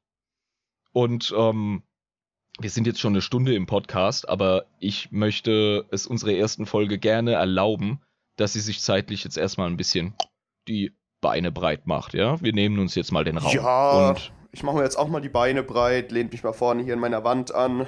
Das wir haben ja noch ein ganz paar angenehm. Bierchen. Genau. Genau. Weil jetzt wird's wirklich interessant. Denn jetzt beginnt schon diese Schattenfigur, der Imperator, wie er später genannt wird, fängt schon an, an seinem ersten großen Projekt zu schrauben. Nämlich an der Erschaffung der sogenannten Primarchen. Bam, Okay. bam, bam. Das heißt aber, der Imperator hatte die ganze Zeit alles, was passiert ist, im Auge gehabt und war nicht in Gefahr oder so. Man kann ihm tatsächlich unterstellen, dass er eine gewisse Weitsicht hat. Aber ich meine, wenn jetzt hier der ganze Gerabbel auf Terra abging, und ich gehe jetzt mal davon aus, dass der Imperator auf diesem Planeten war und nicht auch zu den Kolonialleuten gehört hat, ähm, oder zu den Siedlern, die irgendwie äh, andere Planeten äh, bevölkert haben. Wir gehen davon aus, dass der Imperator auf Terra gewirkt hat. Größtenteils. Und zu dem Zeitpunkt war er auf jeden Fall dort. Das heißt, äh, der hat dieses ganze, diese ganzen 5000 Jahre überlebt. Ja, logisch. Ja, da muss er ein ganz schön krasser Dude gewesen sein, wenn das alles ja, das von Technobarbaren war. Alter, jetzt mal, hör mal hier. Ja, doch. Eben. Und der bastelt jetzt an den Primarchen. Und die Primarchen, ähm, das ist eine Sache, da machen wir eine eigene Folge zu. Ähm, ultra wichtige Figuren im 40k-Universum. Sind das diese, diese, diese, ich habe das von Memes gesehen, das sind diese, mhm. diese großen Space Marines. Diese, die ohne Helm rumlaufen. Das ist so eine charmante Erstbeschreibung. Ich habe gerade wirklich ein Grinsen auf dem Gesicht, genauso wie all die Zuhörer gerade, die sich schon auskennen. Die denken sich gerade, oh Jabba, oh du, du weißt gar nicht, worauf du dich eingelassen hast, Alter. Ja, doch, das sind doch diese, das sind doch diese Großen da, die, äh, ne? Die haben, die, die, ja, sind, die sind größer. Groß. Ja, ja, doch, schon. Große Dudes. Mhm. Muskelmänner, recht schlau. Ähm, die sind mit der genetischen Information des Imperators ausgestattet, sind aber keine direkten Klone. Die sind hochindividuell und haben alle bestimmte Charaktereigenschaften, bestimmte Wesensarten und auch Superkräfte, die sehr individuell sind, um jetzt einfach mal diesen Begriff zu bemühen. Und äh, ja, er hat wahrscheinlich auch teilweise Tier-DNA mit reingebastelt. Also da ging er einfach crazy. Da Moment, der Imperator ist quasi ihr Vater? Könnte man sagen, ja. Also, ah, okay. das wird noch zu einem Thema. Ähm, ob Vaterfigur oder, oder Herrscher. Ähm, das wird noch zu einem riesigen Zankapfel. das sage ich dir.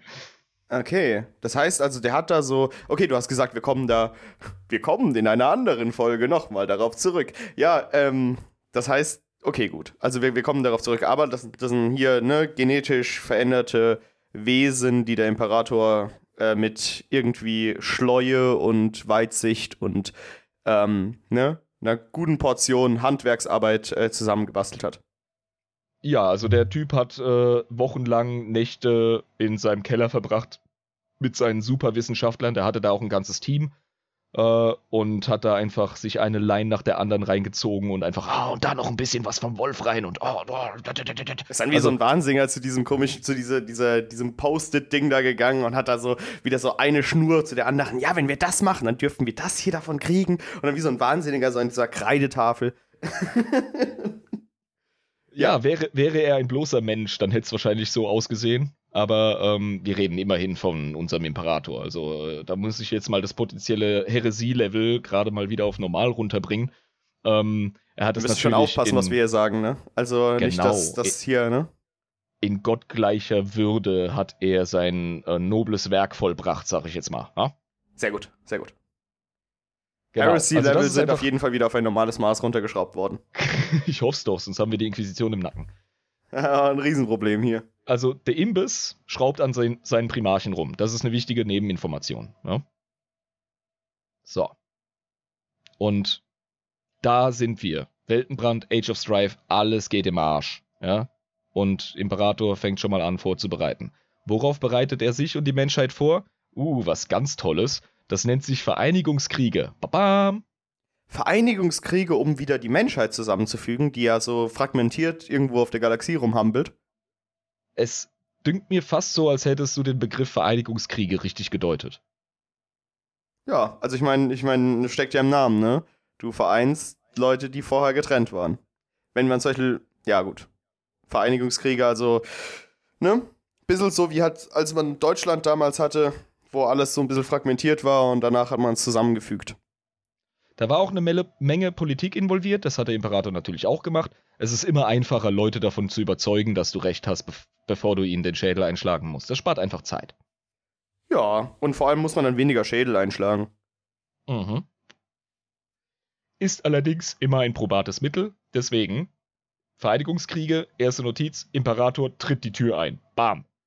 Und sagt, Leute, wir werden jetzt ein Reich, ja? Und wenn ihr ein Problem damit habt, dann na, werdet ihr schon sehen, was ihr davon habt. So wie dieses Arschloch, das man eigentlich gar nicht in der Kneipe haben will.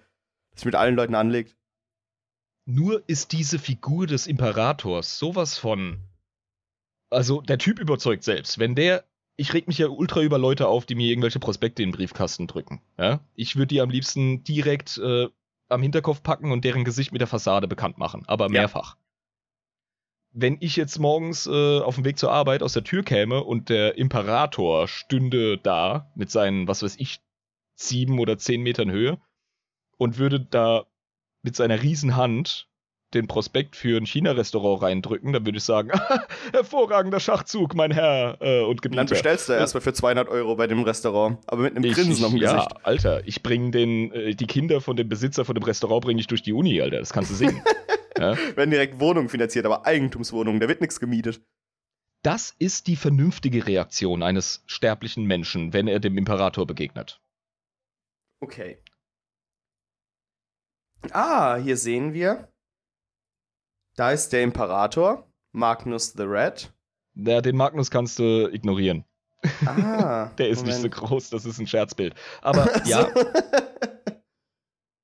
Ah, wir sehen hier Emperor of Mankind und dann Human. Ja, okay, der ist schon. Ja, okay, genau. der ist schon sehr groß. Also äh, Fans des Settings, des Universums wissen ganz genau, was wir gerade anschauen, nämlich dieses klassische Größenvergleichsbild äh, vom Menschen über den Astartes äh, und diverse Primarchen bis hin zum Imperator selbst. Also der ist dreimal, ja, doppelt bis fast dreimal so groß wie ein Mensch. So. Das ist ein richtiger Goliath, ja. Ja, ja, das also, der hat der, weder den Leg Day noch sonst irgendwas geskippt, der ist fit, der Bub. Ja? So, und der betritt jetzt das von Krieg zerrissene, im Chaos versinkende, von Technobarbaren äh, betriebene und schlecht, mehr schlecht als recht organisierte Terra. Ja, wahrscheinlich so. gar nicht organisiert. Wahrscheinlich einfach, wer schlägt dem anderen schneller in den Schädel ein? Das ist die Organisationsform. Ja, stell dir den Film Mad Max vor, wie kurz der wäre, wenn der Imbiss am Start wäre. Hätte er erstmal hier aufgeräumt, hä? Exakt. Und das hat er gemacht. Imperator tritt die Tür ein und bringt noch äh, ein cooles Werkzeug mit, das ihm wirklich hilft, weil er kann ja nicht überall sein, auch wenn er ein großer Bub ist. Äh, er hat seine Donnerkrieger im Gepäck. Was sind das? Die sogenannten Thunder Warrior. Die Donnerkrieger ähm, sind genetisch manipulierte Supersoldaten in Powerrüstung, in Energierüstung, äh, die ein unheimliches Aggressionspotenzial haben. Also es sind also so seine Kampfhunde, die er dabei hat perfekt ausgedrückt. Das ist ja, der Pitbull quasi. Den, genau, das sind, das sind absolute äh, Cyber-Kampfmaschinen, die ihm bedingungslos ergeben sind und seinen Dienst verrichten. Die überrennen diese Techno-Barbarenreiche. Also ab da lief da nur noch Bluesrock. Da ist nichts mehr mit, mit Ecstasy und da ist auch nichts mehr mit hier Berghain. Komplett vorbei. Ja, exakt. Also äh, sämtliche Discos schließen ähm, und es gibt endlich mal Ordnung im Puff. Ja, hier, ne? Kein Wodka eh mehr. Wird nicht mehr ausgeschenkt. ist vorbei, Alter. Ja? Vorbei. Also, Kennst du mich? Do Donnerkrieger überrennen alles. Also, es ist wichtig zu begreifen, dass die wirklich absolute Kampfmaschinen sind und kaum etwas anderes. Und er hat die extra dafür geschaffen, um quasi zu sagen, hey, wir müssen irgendwie Terra zurück einnehmen, damit ich meinen Plan vollführen kann. Und hat dann quasi seine, seine absoluten hyperaggressiven äh, Brutalos mitgenommen. So Exakt, die, die Mafia-Schläge. gerade. Äh, der Imperator ist ja ein Bastler, das haben wir schon festgestellt. Und das ist tatsächlich so ein Trade von ihm. Das ist einfach eine Eigenschaft. Ähm, wenn er ein Problem hat, baut er ein Werkzeug. Und das äh, ist meistens auf Menschenbasis. also, ja. Das ist, aber ich meine, das ist ja auch praktisch, ne? Weil die, die, diese, diese Menschen, die eignen sich ja auch durch ihre Intelligenz sehr, sehr gut, eigene Entscheidungen zu treffen. Aber wenn man sie halt in so riesige Kampfmaschinen formt, sie intelligent genug lässt, aber sie trotzdem dazu bringt, all deine Befehle zu befolgen, das ist ja ideale ähm, Armeen, ideale Einheiten. Vor allem stellen wir jetzt gerade mit den Donnerkriegern, wenn wir sie uns betrachten, im Setting fest, dass der Imperator offenbar die Schnauze voll hat, so langsam. Von all dem, was er gesehen hat, was wir jetzt alles besprochen haben. Das hat er ja alles mitgekriegt. Ne? Da hat er gesehen, Alter, pass mal auf, so kann es nicht weitergehen. Wenn wir jetzt von Exakt. einem Problem zum anderen reinrennen, dann, ne? Also, was soll man dann machen? Also Fuddy hat jetzt einfach die Schnauze voll. Er kommt ins Kinderzimmer, ja, wo sie sich alle in den Haaren liegen. Und, und hat seinen äh, Gürtel in der Hand. zieht den Gürtel ab, genau das, ey, und Ja. geht los. Ja, machten so halb, wie man es kennt, ne? Ziehen Ledergürtel aus, machen so halb und klatsch. Exakt. Und dann geht er von Kind zu Kind, ja, stellvertretend diese Reichsführer von diesen Splitterreichen und sagt, Obacht. Und hat den Gürtel in der Hand. Und entweder ist es ein cleveres Kind und nickt eifrig und rennt zu den Hausaufgaben und äh, erkennt an, dass äh, der Baba im Kinderzimmer das Sagen hat, oder es ist trotzig und kriegt sowas von den Arsch voll. Ja. Das ist, das ist, ja, gut. Jetzt habe ich auch verstanden, äh, auf was du hinaus willst. Bei diesen Vereinigungskriegen.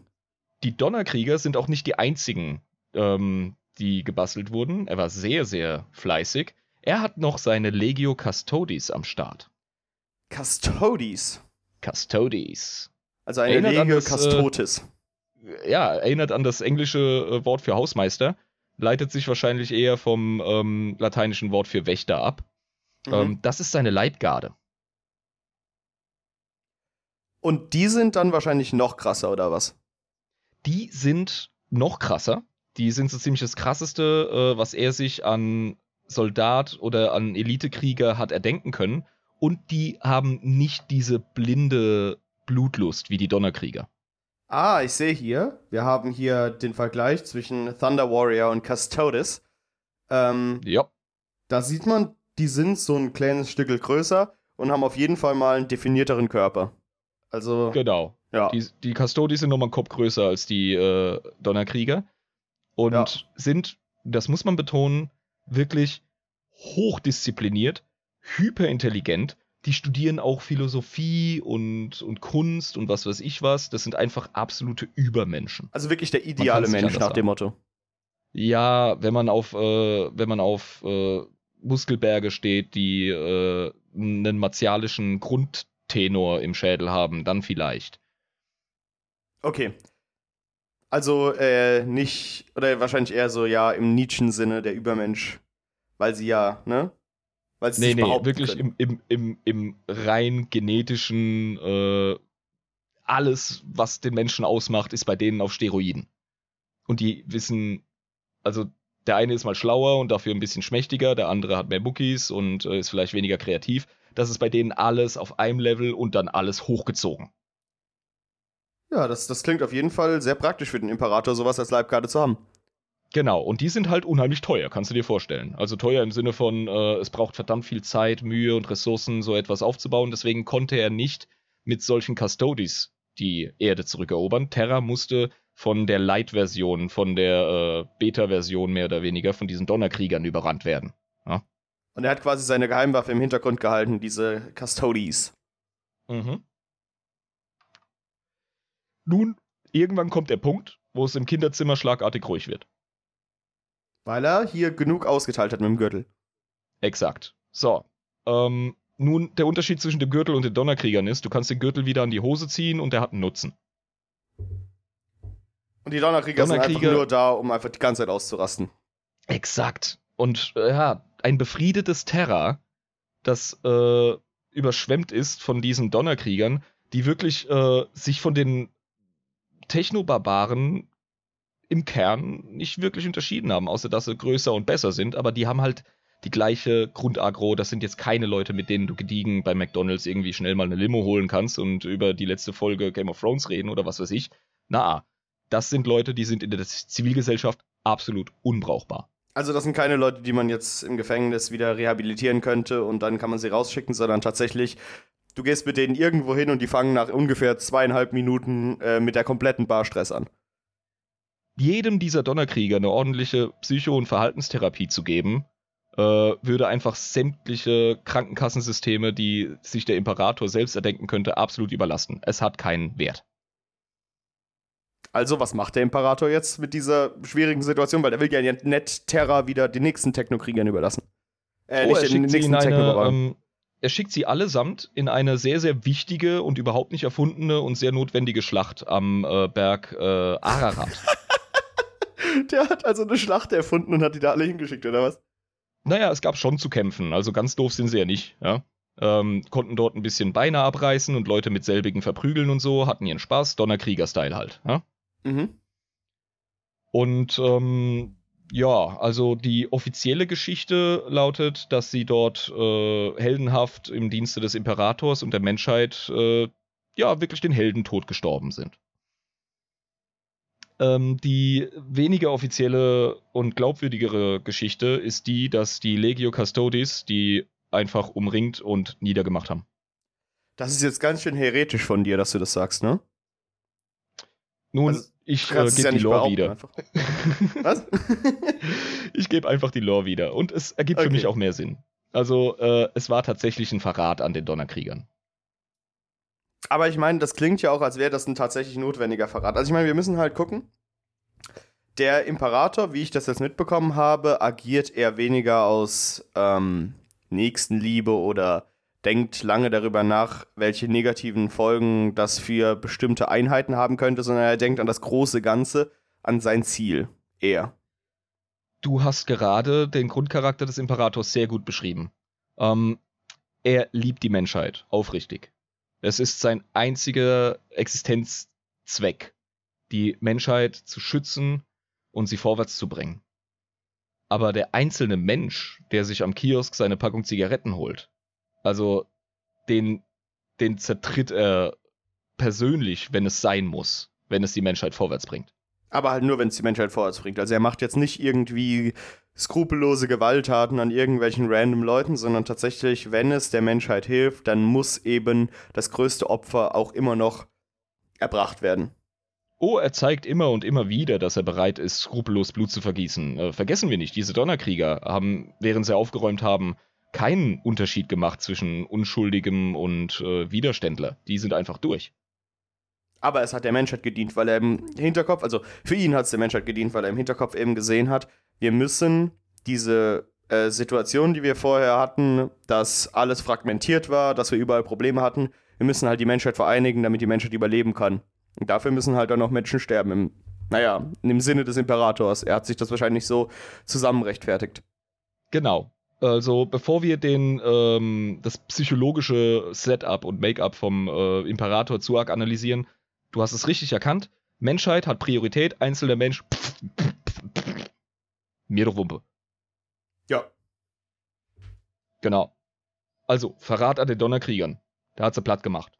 Ja, knallhart. Weg damit. Er hat, hat seinen Dienst getan, der Donnerkrieger. Jetzt äh, darf er mal schön nach Valhall. Ja, fort damit. Ja, also ich meine, wie gesagt, das war ja im Endeffekt auch ein Werkzeug einfach für den, für, genau. für den Erhalt der Menschheit. Und die wurden alle, alle fertig gemacht. Bis auf ein kleines Dorf in Aremorica. Ähm, ein klei kleines nein. gallisches Dorf. Nein, kein kleines gallisches Dorf, aber es sollen wohl gerüchteweise so drei äh, bis was weiß ich wie viele Donnerkrieger es tatsächlich geschafft haben, den Planeten zu verlassen. Und die und, haben alles miterlebt. Ja, die wissen auch Bescheid. Und die äh, sind upsetty Spaghetti. Die sind äh, nicht amüsiert von dem ganzen Die sind Scheiß. druff wie's Messer, wie man so schön sagt. Die sind wie's Messer, exakt, ja. aber von denen wissen wir so gut wie nichts, aber das ist für spätere Lore nochmal interessant zu wissen. So. Jetzt ähm, ist der Imperator seinem Ziel einen Schritt näher. Terra ist mehr oder weniger befriedet. Ja. Und jetzt braucht er allerdings, nachdem er seinen Hammer weggeworfen hat, für seine feineren Operationen eher so eine Art Skalpell. Die mhm. Legio Custodes, haben wir schon gesagt, sind zu teuer. Die sind zu aufwendig, die sind zu perfekt. Die braucht er für andere Zwecke. Die braucht er für sich. Das ist seine Leibgarde. Ja, ja, ja okay. Also brauchst du jetzt eine neue Generation von Supersoldaten, weil du musst super Krieg führen, weil die Galaxie so super groß ist und da echt super Chaos ist.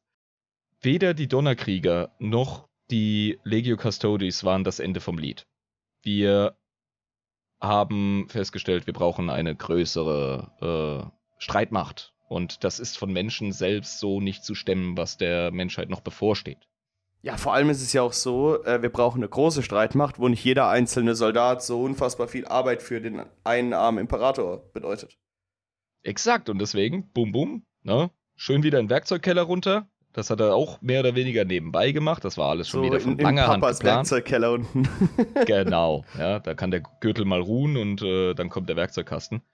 Es ist die Geburtsstunde unserer Boys der Legio Astartes. Die Space Marines. Woo! Space Marines! Das Aushängeschild von Warhammer 40k. Was sogar die letzten Menschen, die noch nie das Wort Warhammer 40k gehört haben, bestimmt schon mal Fanart im Internet von gesehen haben.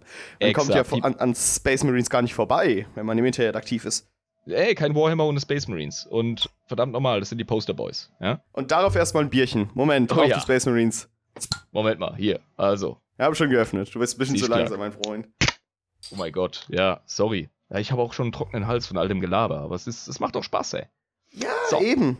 Das ist doch, das ist doch ein richtig, richtig gutes, gutes Ding. Die- Dieses Bier trinken wir auf die Space Marines, weil jetzt treten auf sie in die Aktion. Space Marines. Sie sind aber noch lange nicht das, was wir im 40k-Setting unter Space Marines verstehen, im eigentlichen Sinne. Sie sind es schon.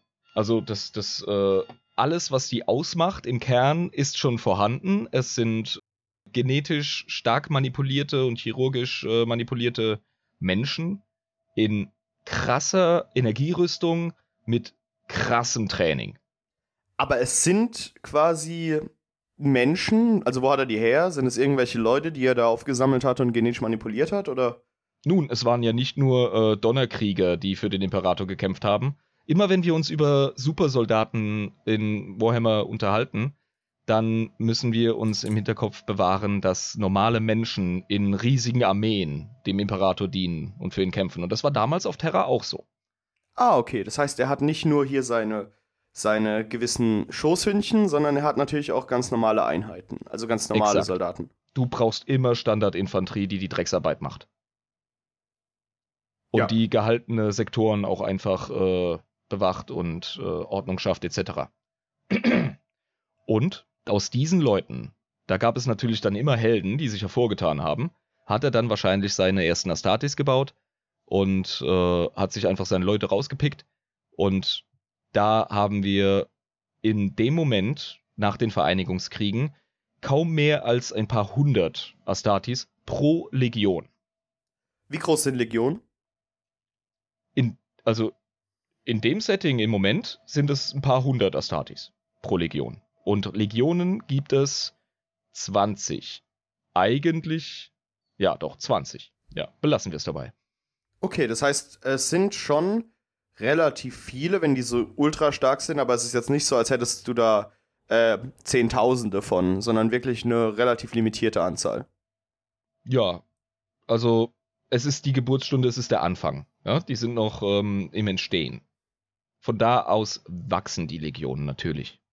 Und die Legionen werden dann dafür eingesetzt, um irgendwie äh, die Menschheit wieder zu vereinigen. Jetzt ist halt die Frage, wir haben ja immer noch einen komplett abgefuckten Warp, Ah, Ähm, ja.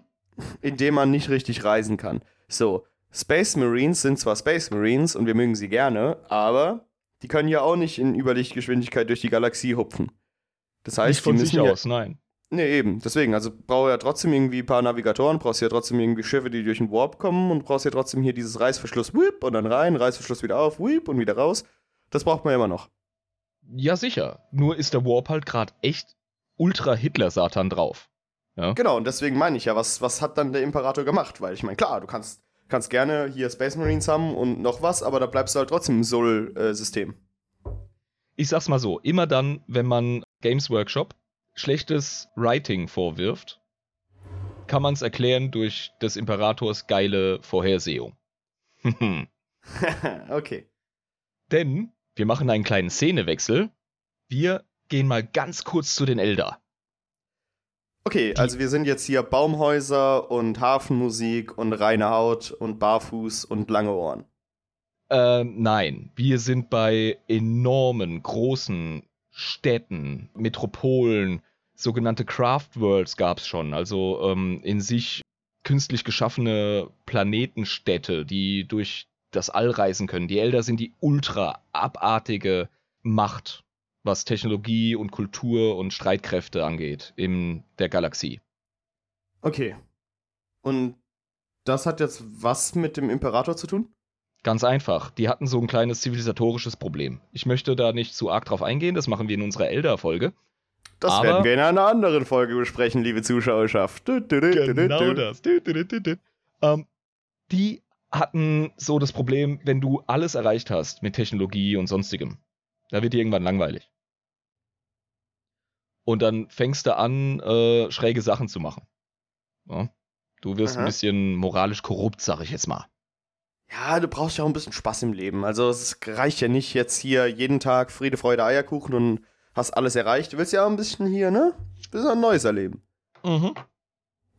Und ja, das fängt dann ganz harmlos an, ne? Mal schaut man sich ein paar mehr Splatterfilme an als sonst und äh, dann sagt man auch äh, zu Madame so, hey, pass mal auf, ich habe das und das lustige Spielzeug dabei und sie so, uh, ja, lass, lass loslegen. Und dann wird's halt immer schräger und immer, immer kaputter. Und Aha. Das hat, wir haben erwähnt, dass die Elder Psyker sind. Das sind Psioniker. Genau. Das heißt, die können hier den Warp immer noch manipulieren. Wie ist denn das jetzt eigentlich mit dem Hitler-Warp, den du gerade angesprochen hast? Also wir haben Mhm. hier gerade äh, nicht den normalen Warp, der ist zwar schon ziemlich äh, Mussolini, aber jetzt haben wir tatsächlich den, den Hitler-Warp am Start. Wie, wie Genau. machen die das da, die Psyker? Die Elder sind nicht abhängig von Warpreisen, wie es Menschen sind. Die haben ihre sogenannten Webways. Das ist so eine Art Abkürzung. So ein Spinnennetz. Ja, ja, die haben, die haben Portale, die ihnen dienen, sagen wir es mal so. Okay. Und das Ding ist einfach, ähm, die Resonanz von Lebewesen im Warp. Äh, Ein Mensch ist so eine Kerze. Ein Elder ist ein verfickter Leuchtturm. Ja. Was, was quasi die Psykräfte angeht und so. Die füttern den Warp wie bekloppt mit ihren Emotionen. Und die sind auch hochsensibel. Also die empfinden Emotionen ähm, und auch Schmerz und auch Lust empfinden sie viel intensiver als Menschen es tun. Wir sind im Vergleich zu Elder absolut stumpf. Also richtige Holzklötze im Gegensatz zu denen so. Exakt. Richtige- Und deren, was immer die Elder machen, auf einem großen, breiten Niveau, hat eine enorme Auswirkung auf den Warp.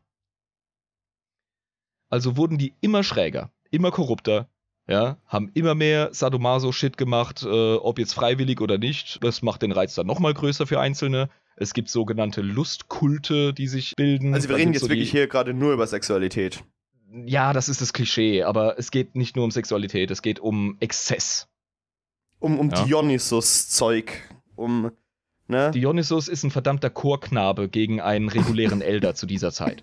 Also die haben absolut losgelegt. Also, Also, den ganzen Tag nur gesoffen, gefressen, gefickt und hier, ne, die Sau rausgelassen, bis zum geht nimmer. die mussten am nächsten Tag nicht auf die Baustelle oder auf die Uni. Die haben einfach die ganze Zeit Party gemacht, wie bekloppt, ja. Und das wirklich auf die gestörteste Art und Weise. Und das wiederum hat etwas im Warp bewirkt.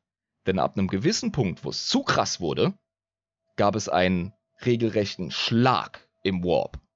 Ein, ein, eine riesige Explosion. Also die haben quasi zu viel gefüttert. Ja, die haben zu krass in eine Richtung gefüttert vor allem. Denn was die geschafft haben, war, die haben einen Gott geschaffen. Und zwar keinen netten. Die Elder haben eines der vier großen Übel aus dem Warp quasi geboren mit ihrer abartigen Lebensart, nämlich Slanesh. Slanesh ist einer von den vier Chaosgöttern, ne? Exakt. Okay. Und den haben die Elder quasi gemacht, indem sie einfach extrem Orgien gefeiert haben, so planetenübergreifend die ganze Zeit.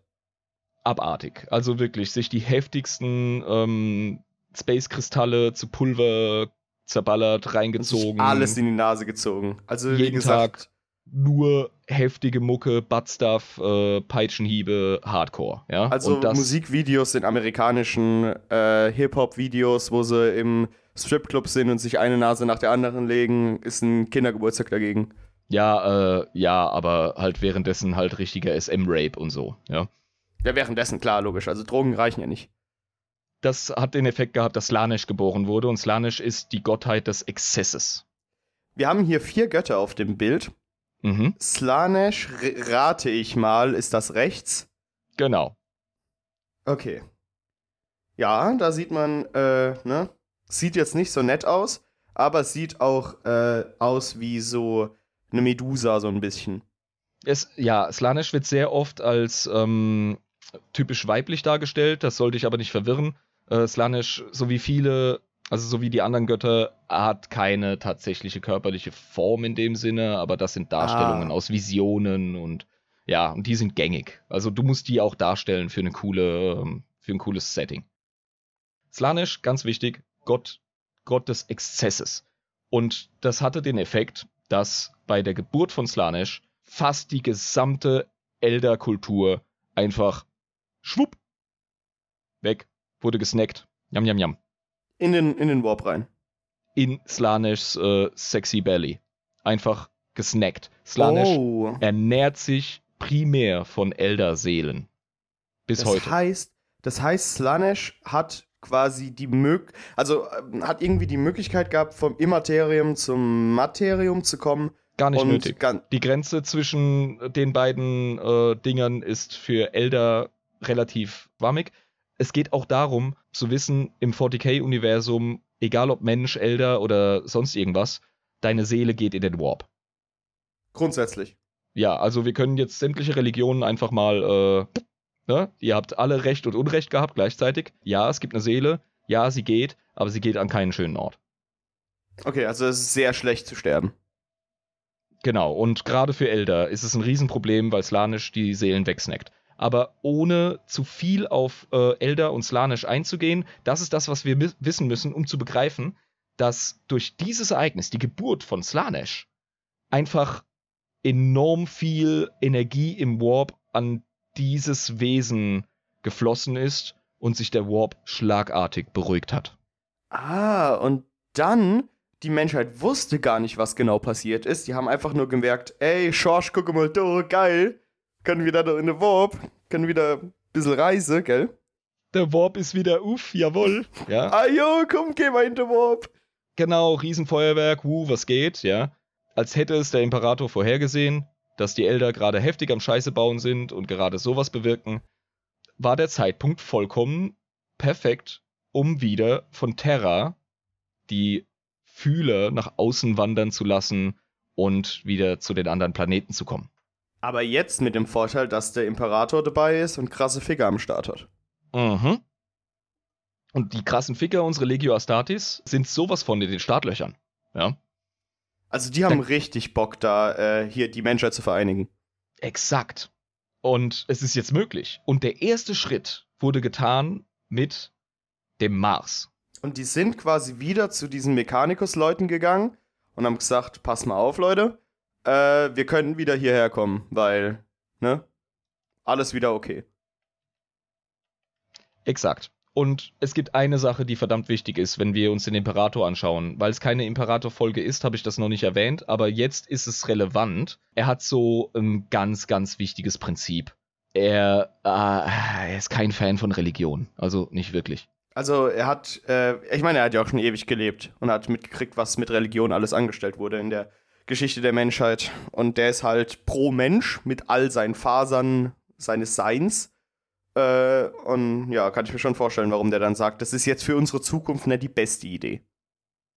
Er wollte das einfach von Anfang an geklärt wissen. Deswegen hat er in seinen ähm, Vereinigungskriegen auch mit äh, Tempeln und mit Kirchen kurzen Prozess gemacht. Da es gibt ein schönes Beispiel von einer längeren Unterhaltung, die er mit dem letzten Priester auf Terra geführt hat. Das ist ein richtig geiles Hörspiel. Solltest du dir anhören nach dieser Folge, ist mega geil. Aber ja, der Imperator ist definitiv er ist, was das angeht, schlimmer als jeder äh, Richard Dawkins-Fan im Internet mit Fedora äh, Ultra Keyboard Warrior Atheist. Also er Also ist, der er ist der er. Extrem-Atheist. Genau, ja. Dieser Imperator mit seinen Custodies und äh, so ein paar Space Marines macht sich auf Richtung Mars. Und schaut mal, was da so los ist. Das ist die erste Station. Und dann sieht er, dass da so Priester sind. Oder kommt es erst später mit dem, dass die Priester geworden sind, die die ganze Zeit Maschinen die gebaut haben? Haben alles in der Hand. Das sind, das sind die Boys, die, die, die, die regieren. Oh, und dann kommt er hin und sagt, ah, diese scheiß Religion. Hier, wir, ich bin viel cleverer als ihr, weil hahaha, wie könnt ihr denn nur an Götter glauben? Ihr seid so primitiv. Und kommt dann hin, alles voll mit Priestern. Exakt. Und das ist der Moment, in dem er die Situation einfach mal erfasst, bevor er sein Fedora richtet und aufs Keyboard einhackt und Religion, macht er nicht. Und das hat sich als sehr clever rausgestellt. Diese Tech Priests haben ihn als Botschafter von Terra anerkannt, haben auch erstmal gesagt so, hey, cool, wir erreichen einander wieder. Ja, wir haben auch festgestellt, der Warp ist gerade wieder äh, cool am sein. Was geht, Imbiss? Was geht? Das ist ja eine freundliche Begegnung. ja, genau. Ungewöhnlich freundlich für den Imperator. ja, ja. Also, das, das war auch alles recht entspannt. Und der Imperator halt direkt so, hey, ich sag euch, was geht. Ähm, Menschheit geht und zwar steil in alle Richtungen und ihr macht mit.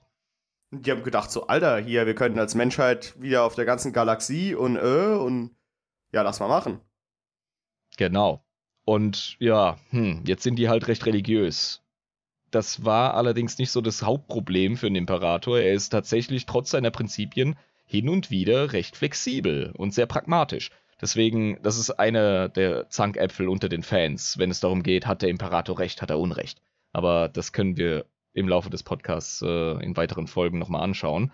Er das hat sich auf jeden in Fall. Folgen diese Diskussion. Exakt. Er hat sich mega beeindrucken lassen von der Technologie auf Mars. Also die Titans und die Knights und die Produktionskapazität vom Mars. Also das war jetzt äh, eine fucking Factory World mittlerweile. Die haben ja nicht gepennt all die tausend Jahre. Die haben, ja, ja, die haben ja Bock gehabt, die ganze Zeit weiterzuschaffen, weil die ja das Wissen hatten und gemerkt haben, hey, mit dem Wissen können wir was anfangen. Ich sag mal so, da wurden keine Überstunden ausgezahlt. Die haben einfach vorwärts gemacht. Ja?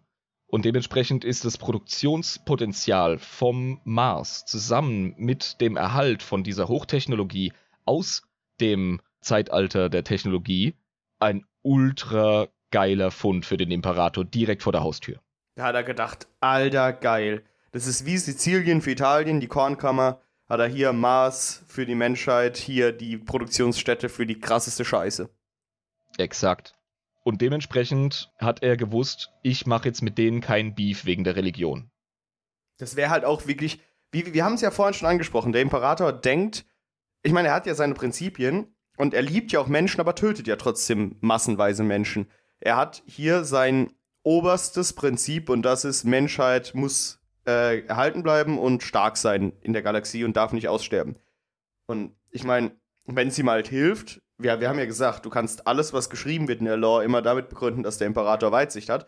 Er hat vielleicht auch gesehen, hey, vielleicht mal keinen Stress mit den Priestern da anfangen, weil das kann zum Erhalt der Menschheit extrem dienen. Die Tech-Priester des äh, Mechanicus, wie es damals noch hieß, glauben fest an den Maschinengott, und die haben eine Prophezeiung, dass äh, eines Tages sich der Omniseer bei ihnen meldet. Also so eine typische äh, Heilandsprophezeiung, wie wir es aus dem so, Christentum So der Omniseer kommt zurück und wird uns retten oder was? Ja, genau.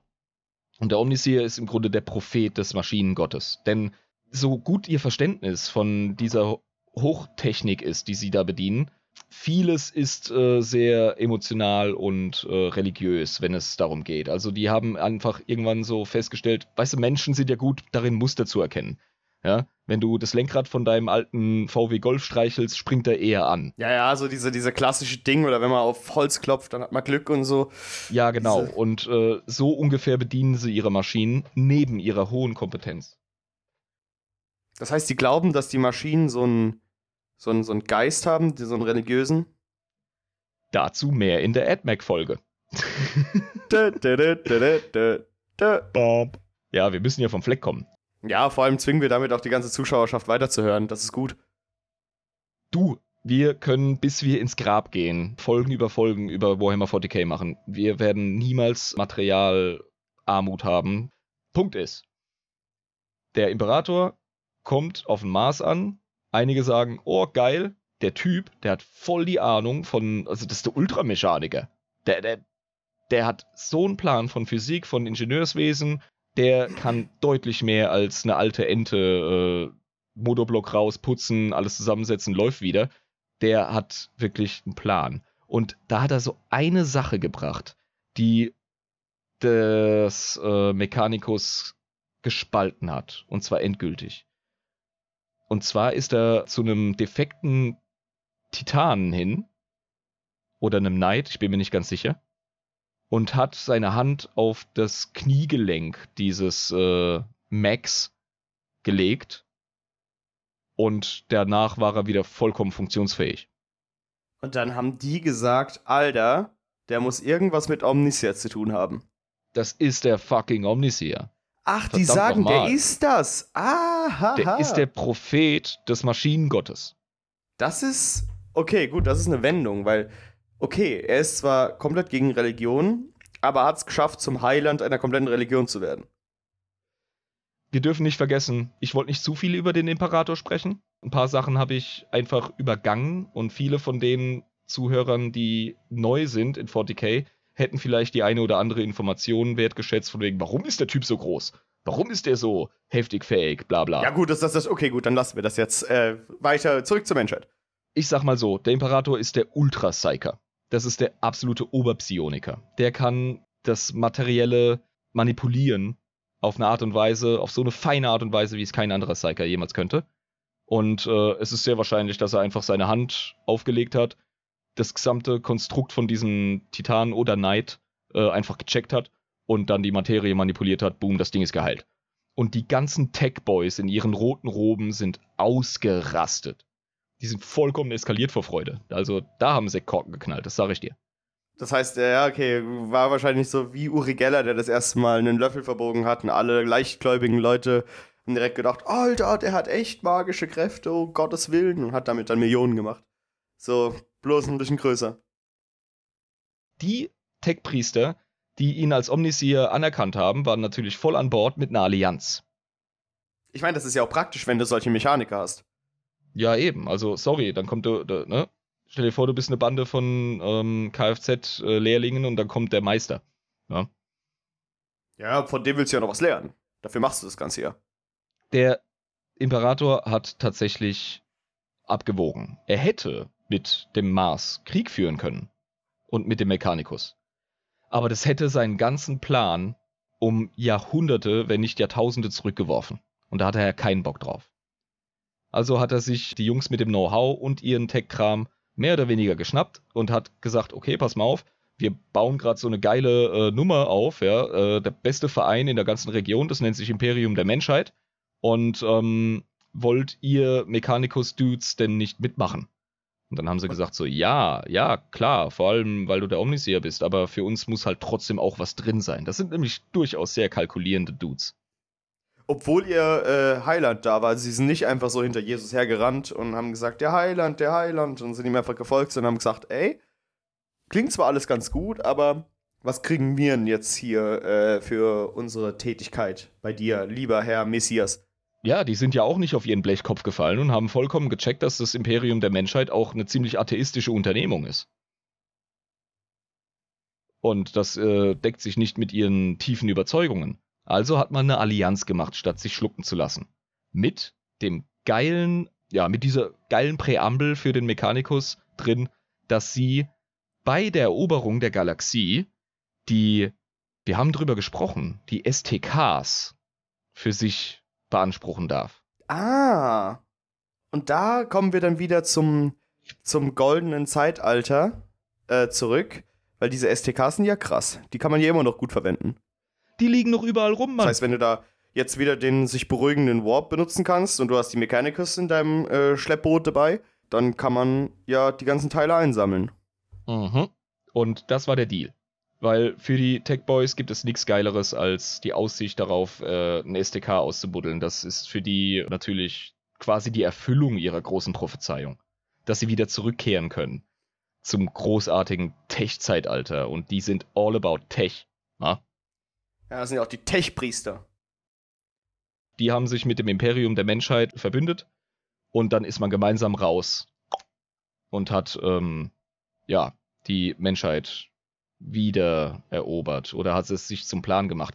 Nebenbei, überall in der Galaxie gibt es tatsächlich sogenannte Forge Worlds, also ähm, Schmiedewelten oder Fabrikwelten von Mechanicus-Leuten kolonialisiert. Die haben tr trotz aller Widerstände über die, die Jahrtausende mehr müßig als erfolgreich sich trotzdem rausbewegt und haben Welten schon mal für sich klar gemacht. Also die sind überall. Das, das haben die mit dieser dicken Technologie gemacht, die sie immer noch restaurieren können die ja verloren gegangen ist, haben sie es geschafft, trotzdem, obwohl der Warp gerade im Hitler-Modus war, sich trotzdem irgendwie durch die Galaxie ähm, geschippert, mehr schlecht als recht, um zu den Kolonien zu gelangen, weil das Ding ist ja, die Kolonien waren die ganze Zeit alleine. Also, die müssen ja irgendwie überlebt haben, ne? Ja, ja, also die Menschheit äh, ist einfach äh, voneinander getrennt und viele haben es geschafft. Und es gibt eben auch viele Mechanicus-Welten, die es geschafft haben. Also das nur zur Erklärung, die sind überall. Die sind bloß nicht mehr beieinander, genauso wie die anderen Kolonien. Ja, und die müssen halt, wie gesagt, jetzt wieder zusammengeführt werden. Das ist ja das große Ziel. Sie wissen mehr oder minder, dass es da draußen echt Gefahren gibt und, und Xenos vor allem. Und jo, da tut man sich einfach zusammen. Das war absolut klar wie die Klobrühe. Ja, das machst du einfach. Das muss gemacht werden, weil sonst geht es generell bergab. Ich glaube, die Menschen sind auch zu dem Zeitpunkt gar nicht so blöd und wissen, ähm, irgendwas müssen wir jetzt hier machen, weil so kann es halt weitergehen. Das war ja wirklich die ganze Zeit richtig scheiße. Und wenn sie blöd sind, die haben den Imbiss. Der Imbiss weiß Bescheid. Der Imbiss hat einen Plan. Das ist der, das ist der, das ist der Mechanikermeister. Das ist der, ne, das ist der Kfz-Meister. Wenn das Auto nicht läuft, dann ruf steh an. Exakt, so läuft's. Und das ist fürs Imperium klar, fürs Mechanikus. Also man macht sich gemeinsam, Hand in Hand auf und will die Welt wieder, also die Welt, die Galaxie wieder für sich beanspruchen. So, jetzt sind sie in Startlöchern. Also, äh, der Imperator hat seine Astartes, seine Space Marines. Der hat das Adeptus Mechanicus im Rücken, also schon mal fettgeile Ausrüstung. Ja. Und es passiert auch ganz schnell, dass die Space Marines mit dem Adeptus, also noch nicht Adeptus, aber mit dem Mechanicus zusammenarbeiten. Weil die bringen natürlich ohne Ende geile Schiffe und Tech und Infrastruktur auf den Plan. Ja? Das ist eine richtig gute Ehe, die da anfängt. Also da merkt man auch, das ist der, der Start von etwas sehr, sehr Großem, weil es sich ja auch ewig lang gehalten hat. Oh, Junge, Junge. Definitiv. Denn jetzt kommen wir zum letzten Zeitalter, das wir heute besprechen wollen, nämlich den großen Kreuzzug. Uh, Crusader Time. Yay! Wer hat einen guten Kreuzzug nicht gern? Also Spaß für die also, ganze Familie. Also ich habe jeden guten Kreuzzug immer gern. Ich bin ein sehr äh, großer Kreuzzug-Konnoisseur, muss ich sagen. Bloß hier, weil wir es mit dem Imperator zu tun haben, hat der Kreuzzug wahrscheinlich relativ wenig mit Kreuz zu tun, sondern es ist einfach nur ein Zug, weil wir ja hier einen atheistischen Kreuzzug starten. Ja, aber witzigerweise nennt er es Kreuzzug. Ja, da müssen wir auch, also sorry, Imperator, da müssen wir nochmal hier Geschichtsbücher aufschlagen. Da, äh, muss, er, da muss er selbst mal überlegen, was wir Terminologie Imperator, Der weiß schon ganz genau, warum er das macht. Also wir haben da nicht den geringsten Plan von seinen Plänen, ja.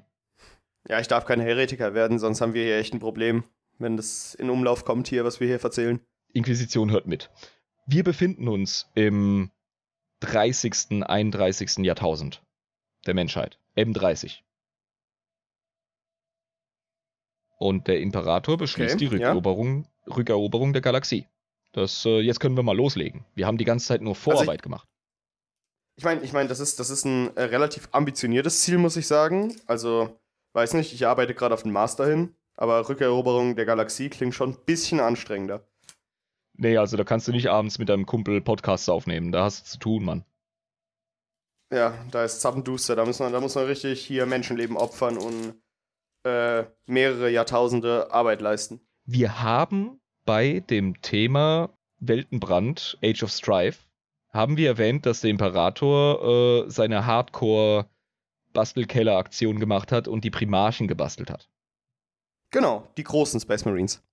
genau, ja, ja. Die, ja, ja. die sind tatsächlich die Genväter der verschiedenen Legionen. Das heißt, der Imperator ist der Opa von den Space Marines. Klar, warum nicht? Okay, gut, dann haben wir das. Es gibt 20 Legionen von Space Marines. Und die sind mittlerweile recht groß. Und diese Space Marines, wie erwähnt, sind genetisch manipuliert. Und ähm, jeder Space Marine hat die sogenannte Gensaat in sich. Die besteht aus verschiedenen Organen, die ihm eingepflanzt werden, mit der genetischen Information des entsprechenden Primarchen dieser Legion von diesen 20. Es gibt 20 Primarchen, mehr oder minder, aber dazu später in einer anderen Folge. Und es gibt 20. Da kommen wir in einer anderen Folge genau, zurück. Sorry, ich muss das gerade wieder. 20 Legionen. Und die unterscheiden sich eben durch die Gensaat enorm voneinander in ihren Aufgaben. Es gibt welche, die sind ah. super aggro, sind saugut da drin, ähm, Festungen ah, zu erobern. Andere yeah. sind scheiße gut da drin, einfach Festungen zu verstärken, etc. etc. Die haben alle ihren eigenen Charakter.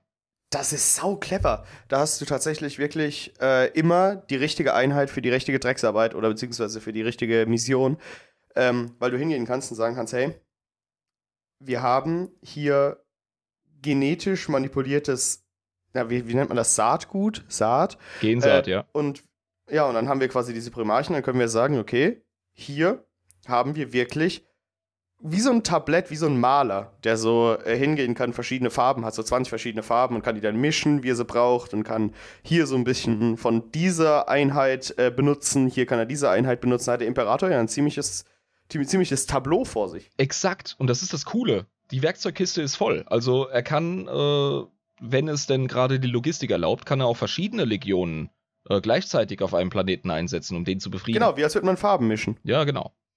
Also die Primarchen, das ist halt so ein Problem. Die sind gerade nicht alle am Start.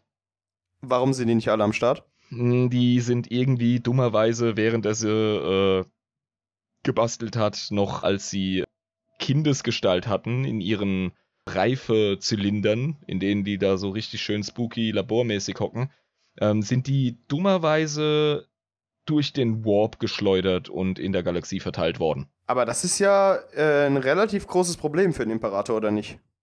Jupp. Ja, es hört sich auf jeden Fall nicht, nicht wirklich so an, als wäre alles nach, seinem, nach, nach Plan gelaufen, weil die Primarchen wirken ja schon mal so, als wären die schon arschwichtig für den Imperator. Also so richtig Hurensohn wichtig. Also so richtig, richtig wichtig. Ultra, absolut. Und das ist aber äh, mehr oder weniger ja, lösbar, denn durch den großen Kreuzzug kommen wir ja schnell an alle möglichen Punkte und hin und wieder triffst du auf eine Welt, auf der so ein Primarch groß geworden ist. Und das macht wiederum sehr viel aus, was deren Charaktere angeht, weil das sind enorm wichtige Protagonisten für die ganze Story. Aber das geht zu arg in Ah. die Primarchen-Folge, die wir noch machen werden. Okay, alles klar. Der Imperator holt seine Primarchen zurück. Durch den großen Kreuzzug. Nach und nach. Und die Legionen jauchzen und frohlocken und es fliegen mal wieder Champagnerkorken und es werden Hände geschüttelt. Jedes Mal, wenn eine Legion ihren Primarchen bekommt, die eskalieren ja, ja. völlig. Die rasten aus. Also richtig goldenes, neues goldenes Zeitalter der Menschheit hier. Durch die Gegend und alle miteinander versöhnen und alles wird wieder gut und macht euch keine Sorgen. Und Jein, Jein. Also stell dir die Vereinigungskriege auf einer galaktischen Ebene vor. ja, okay, also da ist schon viel Blutvergießen, aber es ist ja im Endeffekt, da kommt doch schon was Gutes zustande, oder nicht? Es kommt drauf an. Viele, viele Welten, Ex-Kolonien, die mittlerweile halt wirklich über die Jahrtausende zu eigenen Welten und Kulturen geworden sind, mit eigenen Fähigkeiten und äh, mit einem eigenen Fokus.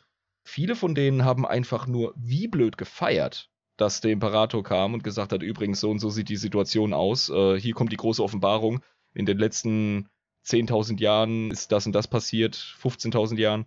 Ich bin jetzt übrigens wieder da. Äh, wir haben ein großes Imperium. Wir holen uns den ganzen Laden zurück und ihr seid safe. Das ist, das ist natürlich eine Nachricht, die jeder hören will. Dass du halt sagen kannst, hey, ihr seid meine Kinder, ihr seid die Menschheit, ich will euch quasi wieder als meine Schäfchen im Trockenen sehen. Ich meine, klar, wenn man die ganze Zeit auf sich alleine gestellt war und alles scheiße war und jetzt wieder jemand kommt und sagt, wird alles wieder gut, klar, Grund zu feiern. Ja, nicht für jeden. Also es gab etliche Welten, die haben gesagt, pff, wer bist du denn? Du, äh, nee, sorry, also was mich angeht, bist du halt einfach irgendwie äh, ein Space-Diktator mit deinen lustigen Supersoldaten da. Die haben aber selber voll die krasse Technologie entwickelt oder äh, haben sie noch von früher. Und wir hatten auch Kontakte mit Alienrassen, mit denen wir uns super verstanden haben und haben das und das am Start. Also es ist eine Menge passiert bei einzelnen Welten.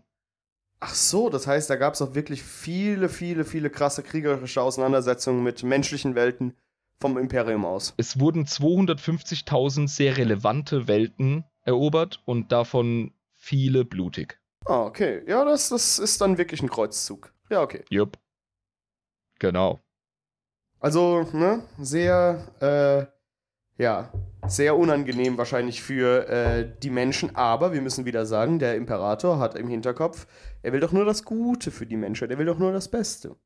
Ja, würde ich sagen. Also, äh, wenn der Kollege einen Fuß auf meinen Planeten setzt, dann sage ich als Gouverneur oder als, keine Ahnung, Bundeskanzler von Neu-Neu-Schwabenland, ganz klar, Kollege, wir sind dabei. Und andere waren halt nicht so überzeugt und dachten, sie könnten dagegen wettern, weil sie schon so lange selber überlebt haben, haben aber unterschätzt, was da mittlerweile für eine riesige Infrastruktur hinter dem neuen Imperium der Menschheit steht.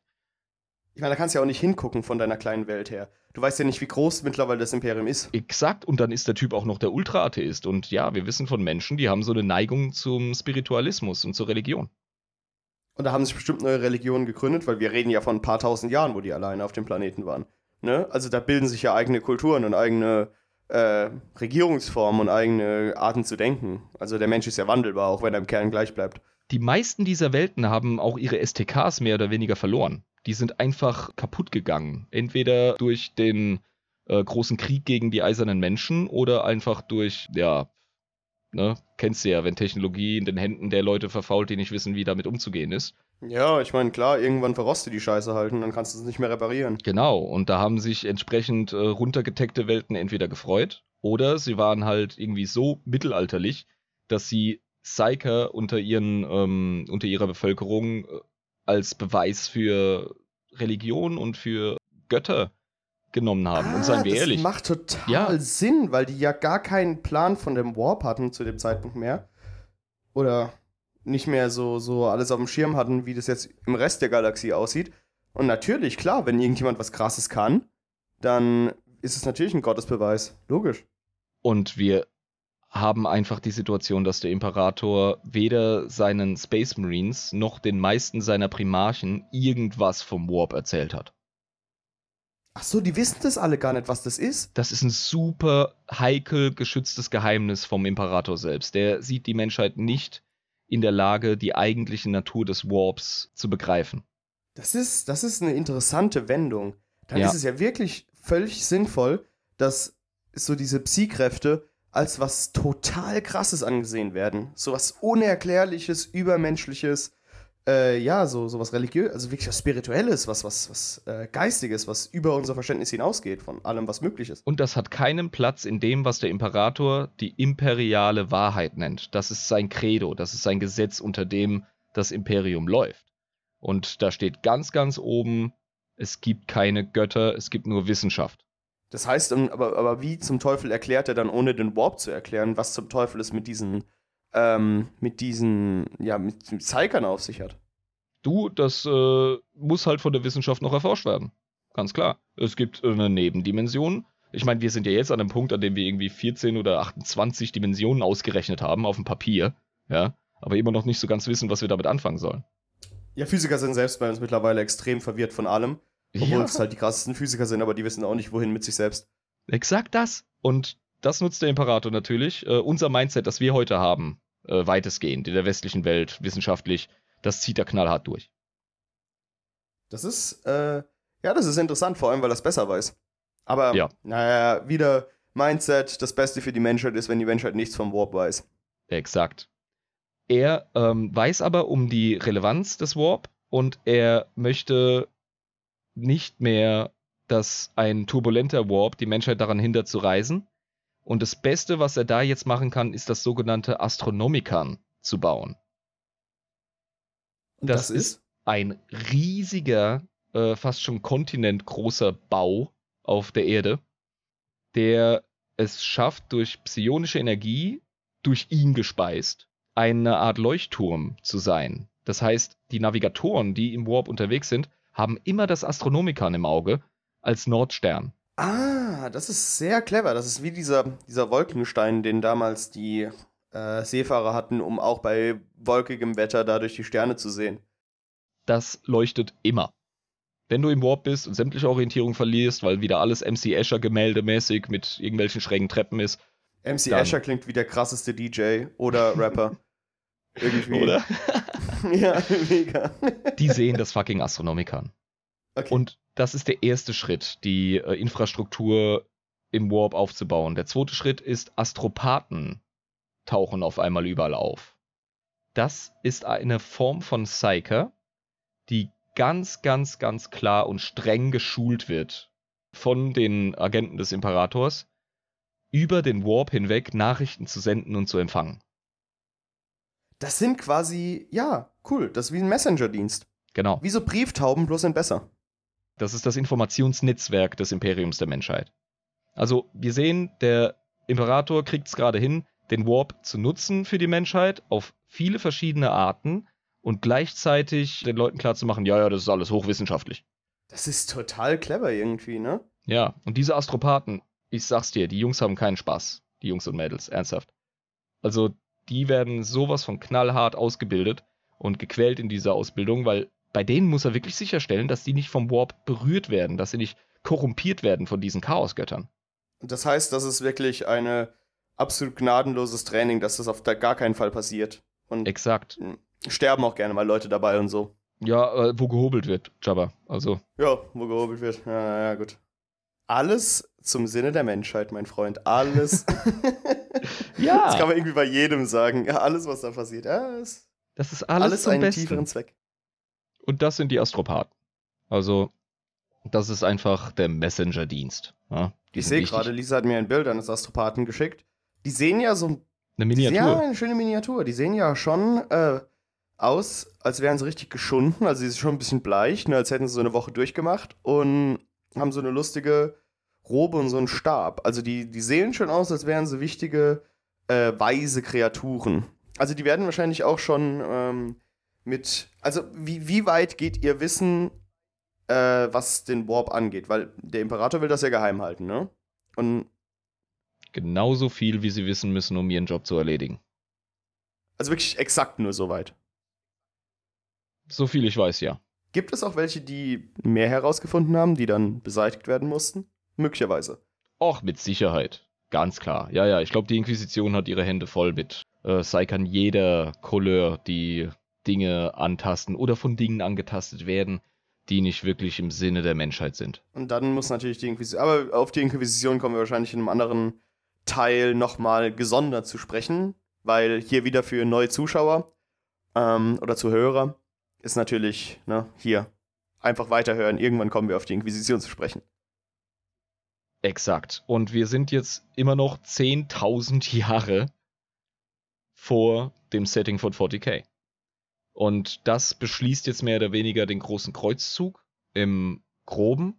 Und damit endet auch unser erster Teil der Vorgeschichte der Menschheit in 40k. Denn wir haben uns jetzt wirklich Zeit ja, genommen. Ja, vor allem, ich meine, das ist ja auch ein großes Feld, das zu bestellen ist generell. Und es bildet ja auch das Grundfundament, um erstmal das Grundwissen zu erlangen, wie wir eigentlich zu dem Punkt gekommen sind, an dem wir uns als Menschheit jetzt gerade befinden. Beziehungsweise den ersten Teil, wie wir dahin gekommen sind, wo wir uns jetzt im Warhammer 40k-Universum befinden. Und äh, nächstes genau. Mal geht es dann um die Horus Heresy, richtig? Nein. Immer noch nicht, okay. nein, nein, also äh, rein chronologisch wäre jetzt der Horus Humbug dran. Okay. Ganz klar. Und es ist ein sehr, sehr wichtiger und auch für Fans sehr emotionaler und ja, tatsächlich auch der bestimmendste Teil der Vorgeschichte, die das Imperium der Menschheit zu dem macht, was wir, wie wir es vorfinden in 40k. Aber das ist ein so großes Ding, das braucht eine eigene Folge. Also wir haben jetzt äh, eins, zwei, drei, vier, fünf Zeitalter abgehandelt heute. Und die Horus Heresy oder der Bruderkrieg, wie es auch heißt, ist dermaßen komplex und verdient besondere Aufmerksamkeit und auch weiteres Wissen, dass wir nicht damit weitermachen können. Wir werden, ja, auch wenn es jetzt äh, manche Leute ärgert, wir brauchen so viel anderes Wissen über die Primarchen, über den Warp und über den Imperator selbst, dass wir ähm, erst unsere Fühler in andere Gefilde stecken. Das heißt, werden. wir können, wir können dann quasi hingehen und sagen, Geschichte der Menschheit Teil 1 und dann kommen etliche weitere Episoden und irgendwann Geschichte der Menschheit Teil 2 Horus Heresy. So. Okay, Exakt. alles klar. Ja, das, so, sonst werden wir dem Material einfach nicht gerecht. Ich habe so eine Freude an dem ganzen Lore-Kram von 40k, dass ich echt sagen muss, jetzt einfach innerhalb der letzten paar Minuten über die Horus Heresy rüberzuwischen, das kannst du nicht machen. Das, das äh, wäre, das wäre Blasphemie gegen, gegen das äh, 40k-Universum. Das kann man nicht machen, ja. Deswegen würde ich sagen, wir machen jetzt mal ein Bierchen auf und machen unser Outro. Lass mal ein Bierchen auf, machen unser Outro machen, ne? Hier, kling kling. Ja, Moment, hier. So. Ja. Sehr zum Wohl auf den Imperator, der nur unser Bestes auf im Sinn hat. Imperator, der nur das Beste für die Menschheit immer im Sinn hatte und immer haben wird und immer hat. Ich weiß auch gar nicht, wie schlecht der Gute hier wegkommt, weil es ist ja wie gesagt nicht die Imperator-Folge, wie es eigentlich hätte werden sollen. Aber wenn wir unsere Imperator-Folge machen, dann werden wir auf jeden Fall ganz viel Futter kriegen, um über seine Doppelmoral oder das, was wir nicht verstehen an seinem großen Plan zu diskutieren. Das ist auf jeden Fall immer ein ganz, ganz interessantes Hobby, äh, interessanter Teil des Hobbys. Und nochmal zur Betonung, liebe Zuhörerschaft, das ist wirklich ein Lore-Podcast. Wir unterhalten uns tatsächlich nicht übers Tabletop. Nicht großartig. Vielleicht kommen wir da irgendwann nochmal hin. Wir wissen es noch nicht. Ja, sicher. Wir können ja auch äh, Bonusfolgen machen mit äh, Tabletop-Cracks, die uns da ein bisschen einführen, weil ich zu meiner Schande gestehen muss, ich bin kein großer Tabletop-Spieler. Ähm, das Hobby hat äh, so viele Facetten. Also es gibt Leute, die begnügen sich damit, einfach die Miniaturen schön zu bemalen und zu sammeln. Dann gibt es Leute wie mich, die einfach voll lore-geil sind, ja, und einfach die Geschichte wertschätzen und auch weitererzählen möchten. Und dann gibt es Leute, die asozial auf Turnieren abgehen mit dem Tabletop, wovor ich einen riesen Respekt habe, weil es ist wirklich ein sehr komplexes und weitläufiges System. Und es gibt Leute, die kriegen alles unter einen Hut. Und das sind die Ultra äh, Warhammer Dudes und Dudettes. Also, wenn ihr so jemand seid und uns gerade zuhört, ich äh, zücke meinen imaginativen Hut vor euch, Leute. Ernsthaft. Das ist äh, eine Leistung. Und dann gibt es da noch den Jabba, der nix von allem ist und einfach äh, in die Lore einsteigt, indem er viel Bier trinkt und Blödsinn quetscht. Das ist auf jeden Fall schön. Ich muss ganz ehrlich sagen, ich glaube, ich bin nicht der Einzige, der dich beneidet in deiner Situation. Das, das, das Ding ist halt, ähm, man, das, das ist immer das Problem. In der Retrospektive kann man alles besser beurteilen. Und jetzt ich am Anfang weiß so, ha, hier hat irgendwas so mit der Galaxie und da sind so Space Marines und gibt's auch so Elder und Orks und irgendwie noch den Warp und haha, ist ja ganz interessant alles. Aber ich kann mir natürlich noch kein Gesamtbild machen. Es gibt zwei Folgen, die mir jetzt schon mal den Wachsweichen machen. Ernsthaft. Und das ist die Ork-Folge und die Adeptus Mechanicus-Folge, die noch bevor, äh, die uns noch bevorstehen. Das sind so geile Themen. Ernsthaft. Da freue ich mich auf jeden Fall schon mal drauf. Ja, also Warhammer Orks sind was ganz eigenes. Aber sind wahrscheinlich auch einfach wie Orks. Ja, im Kern. Ja, natürlich. Du kannst Orks nicht neu erfinden, aber GW haben die sowas von erweitert. Und wie gesagt, auch mit den Elder, dass es einfach wirklich, wirklich nice ist. Gut. Gut. Ähm, Jabba, Ja, was hast du heute gelernt? ich habe heute gelernt, dass die Menschheit durch viele äh, Flaschenhälse durch musste. Ähm, in unserer Welt jetzt und dann später äh, durch die ganzen Schwierigkeiten, die gekommen sind, äh, durch die Fragmentierung, die dadurch passiert ist, dass durch die äh, Verhitlerung des Warps ähm, die Reisen nicht mehr möglich waren und deswegen die komplette Infrastruktur abgeschnitten wurde, die komplette Versorgungsinfrastruktur und dementsprechend ähm, danach auch auf Terra plötzlich den Berg gesteppt hat. Dann ist der Imperator hochgesteppt und hat gesagt, Freunde, passt mal auf, wir müssen wieder die Menschheit zusammenbringen. Hat in seinem äh, Vaterkeller, nachdem er hat ein bisschen gewerkelt, ist hingegangen, hat äh, die, diese äh, Blitzkrieger, äh, Donnerkrieger gemacht, ist dann hingegangen, hat die Techno-Barbaren, die die ganze Zeit MDMA genommen haben und im Berghain rumgechillt haben mit dem Wodka E, äh, ist die überrannt gegangen, hat die überrannt und dann äh, hat er noch die Custodes gebaut und das sind seine Leibgarde und dann hat er gesagt, passt mal auf, wir müssen jetzt hier im Sonnensystem aufräumen, hat da äh, die, oh, lass ich nicht lügen, habe ich die Timeline richtig drin? Ich bin schon ein bisschen betrunken. Die Space Marines, Alter, du bist gerade echt gut. Du bist gerade echt gut. Ich hätte es im Leben nicht hingekriegt in deiner Position. die Space Ernsthaft. Marines hat er dann äh, gemacht, wieder in seinem Vater Werkkeller, nachdem er die Kinder verprügelt hat. Ähm, und dann. Und dann ist er hingegangen und äh, hat, nachdem die Elder äh, Fixauf und Fressorgien veranstaltet haben und Slanesh ähm, gegründet haben oder gebastelt haben, hat er gesehen, Alter, der, der Warp ist gar nicht mehr Hitler-Warp und hat es dann geschafft, äh, hier den Kreuzzug zu starten. Und da sind wir jetzt. Ah, Primarchen hat er auch noch gebaut mit seiner DNA, genau. Und hat sich mit dem äh, Mechanikus Richtig, verbrüdert. genau. Und der Mechanicus hat gedacht, der ist der Onisia. Un, un, um, Onisia? Omnisia. Onisia. Genau, das ist er. Das ist natürlich ein Wortspiel aus äh, Messias und äh, äh, omniscient sein, also allwissend Ja. sein. Der, der Allwissende. Ja, das ist, oh, das ergibt Sinn. Ja. Genau, und das habe ich heute gelernt. Äh, können wir eigentlich immer so machen als Abschluss. Was hat der Jabba heute wieder gelernt aus dem weiten, komplexen Warhammer 40k-Universum?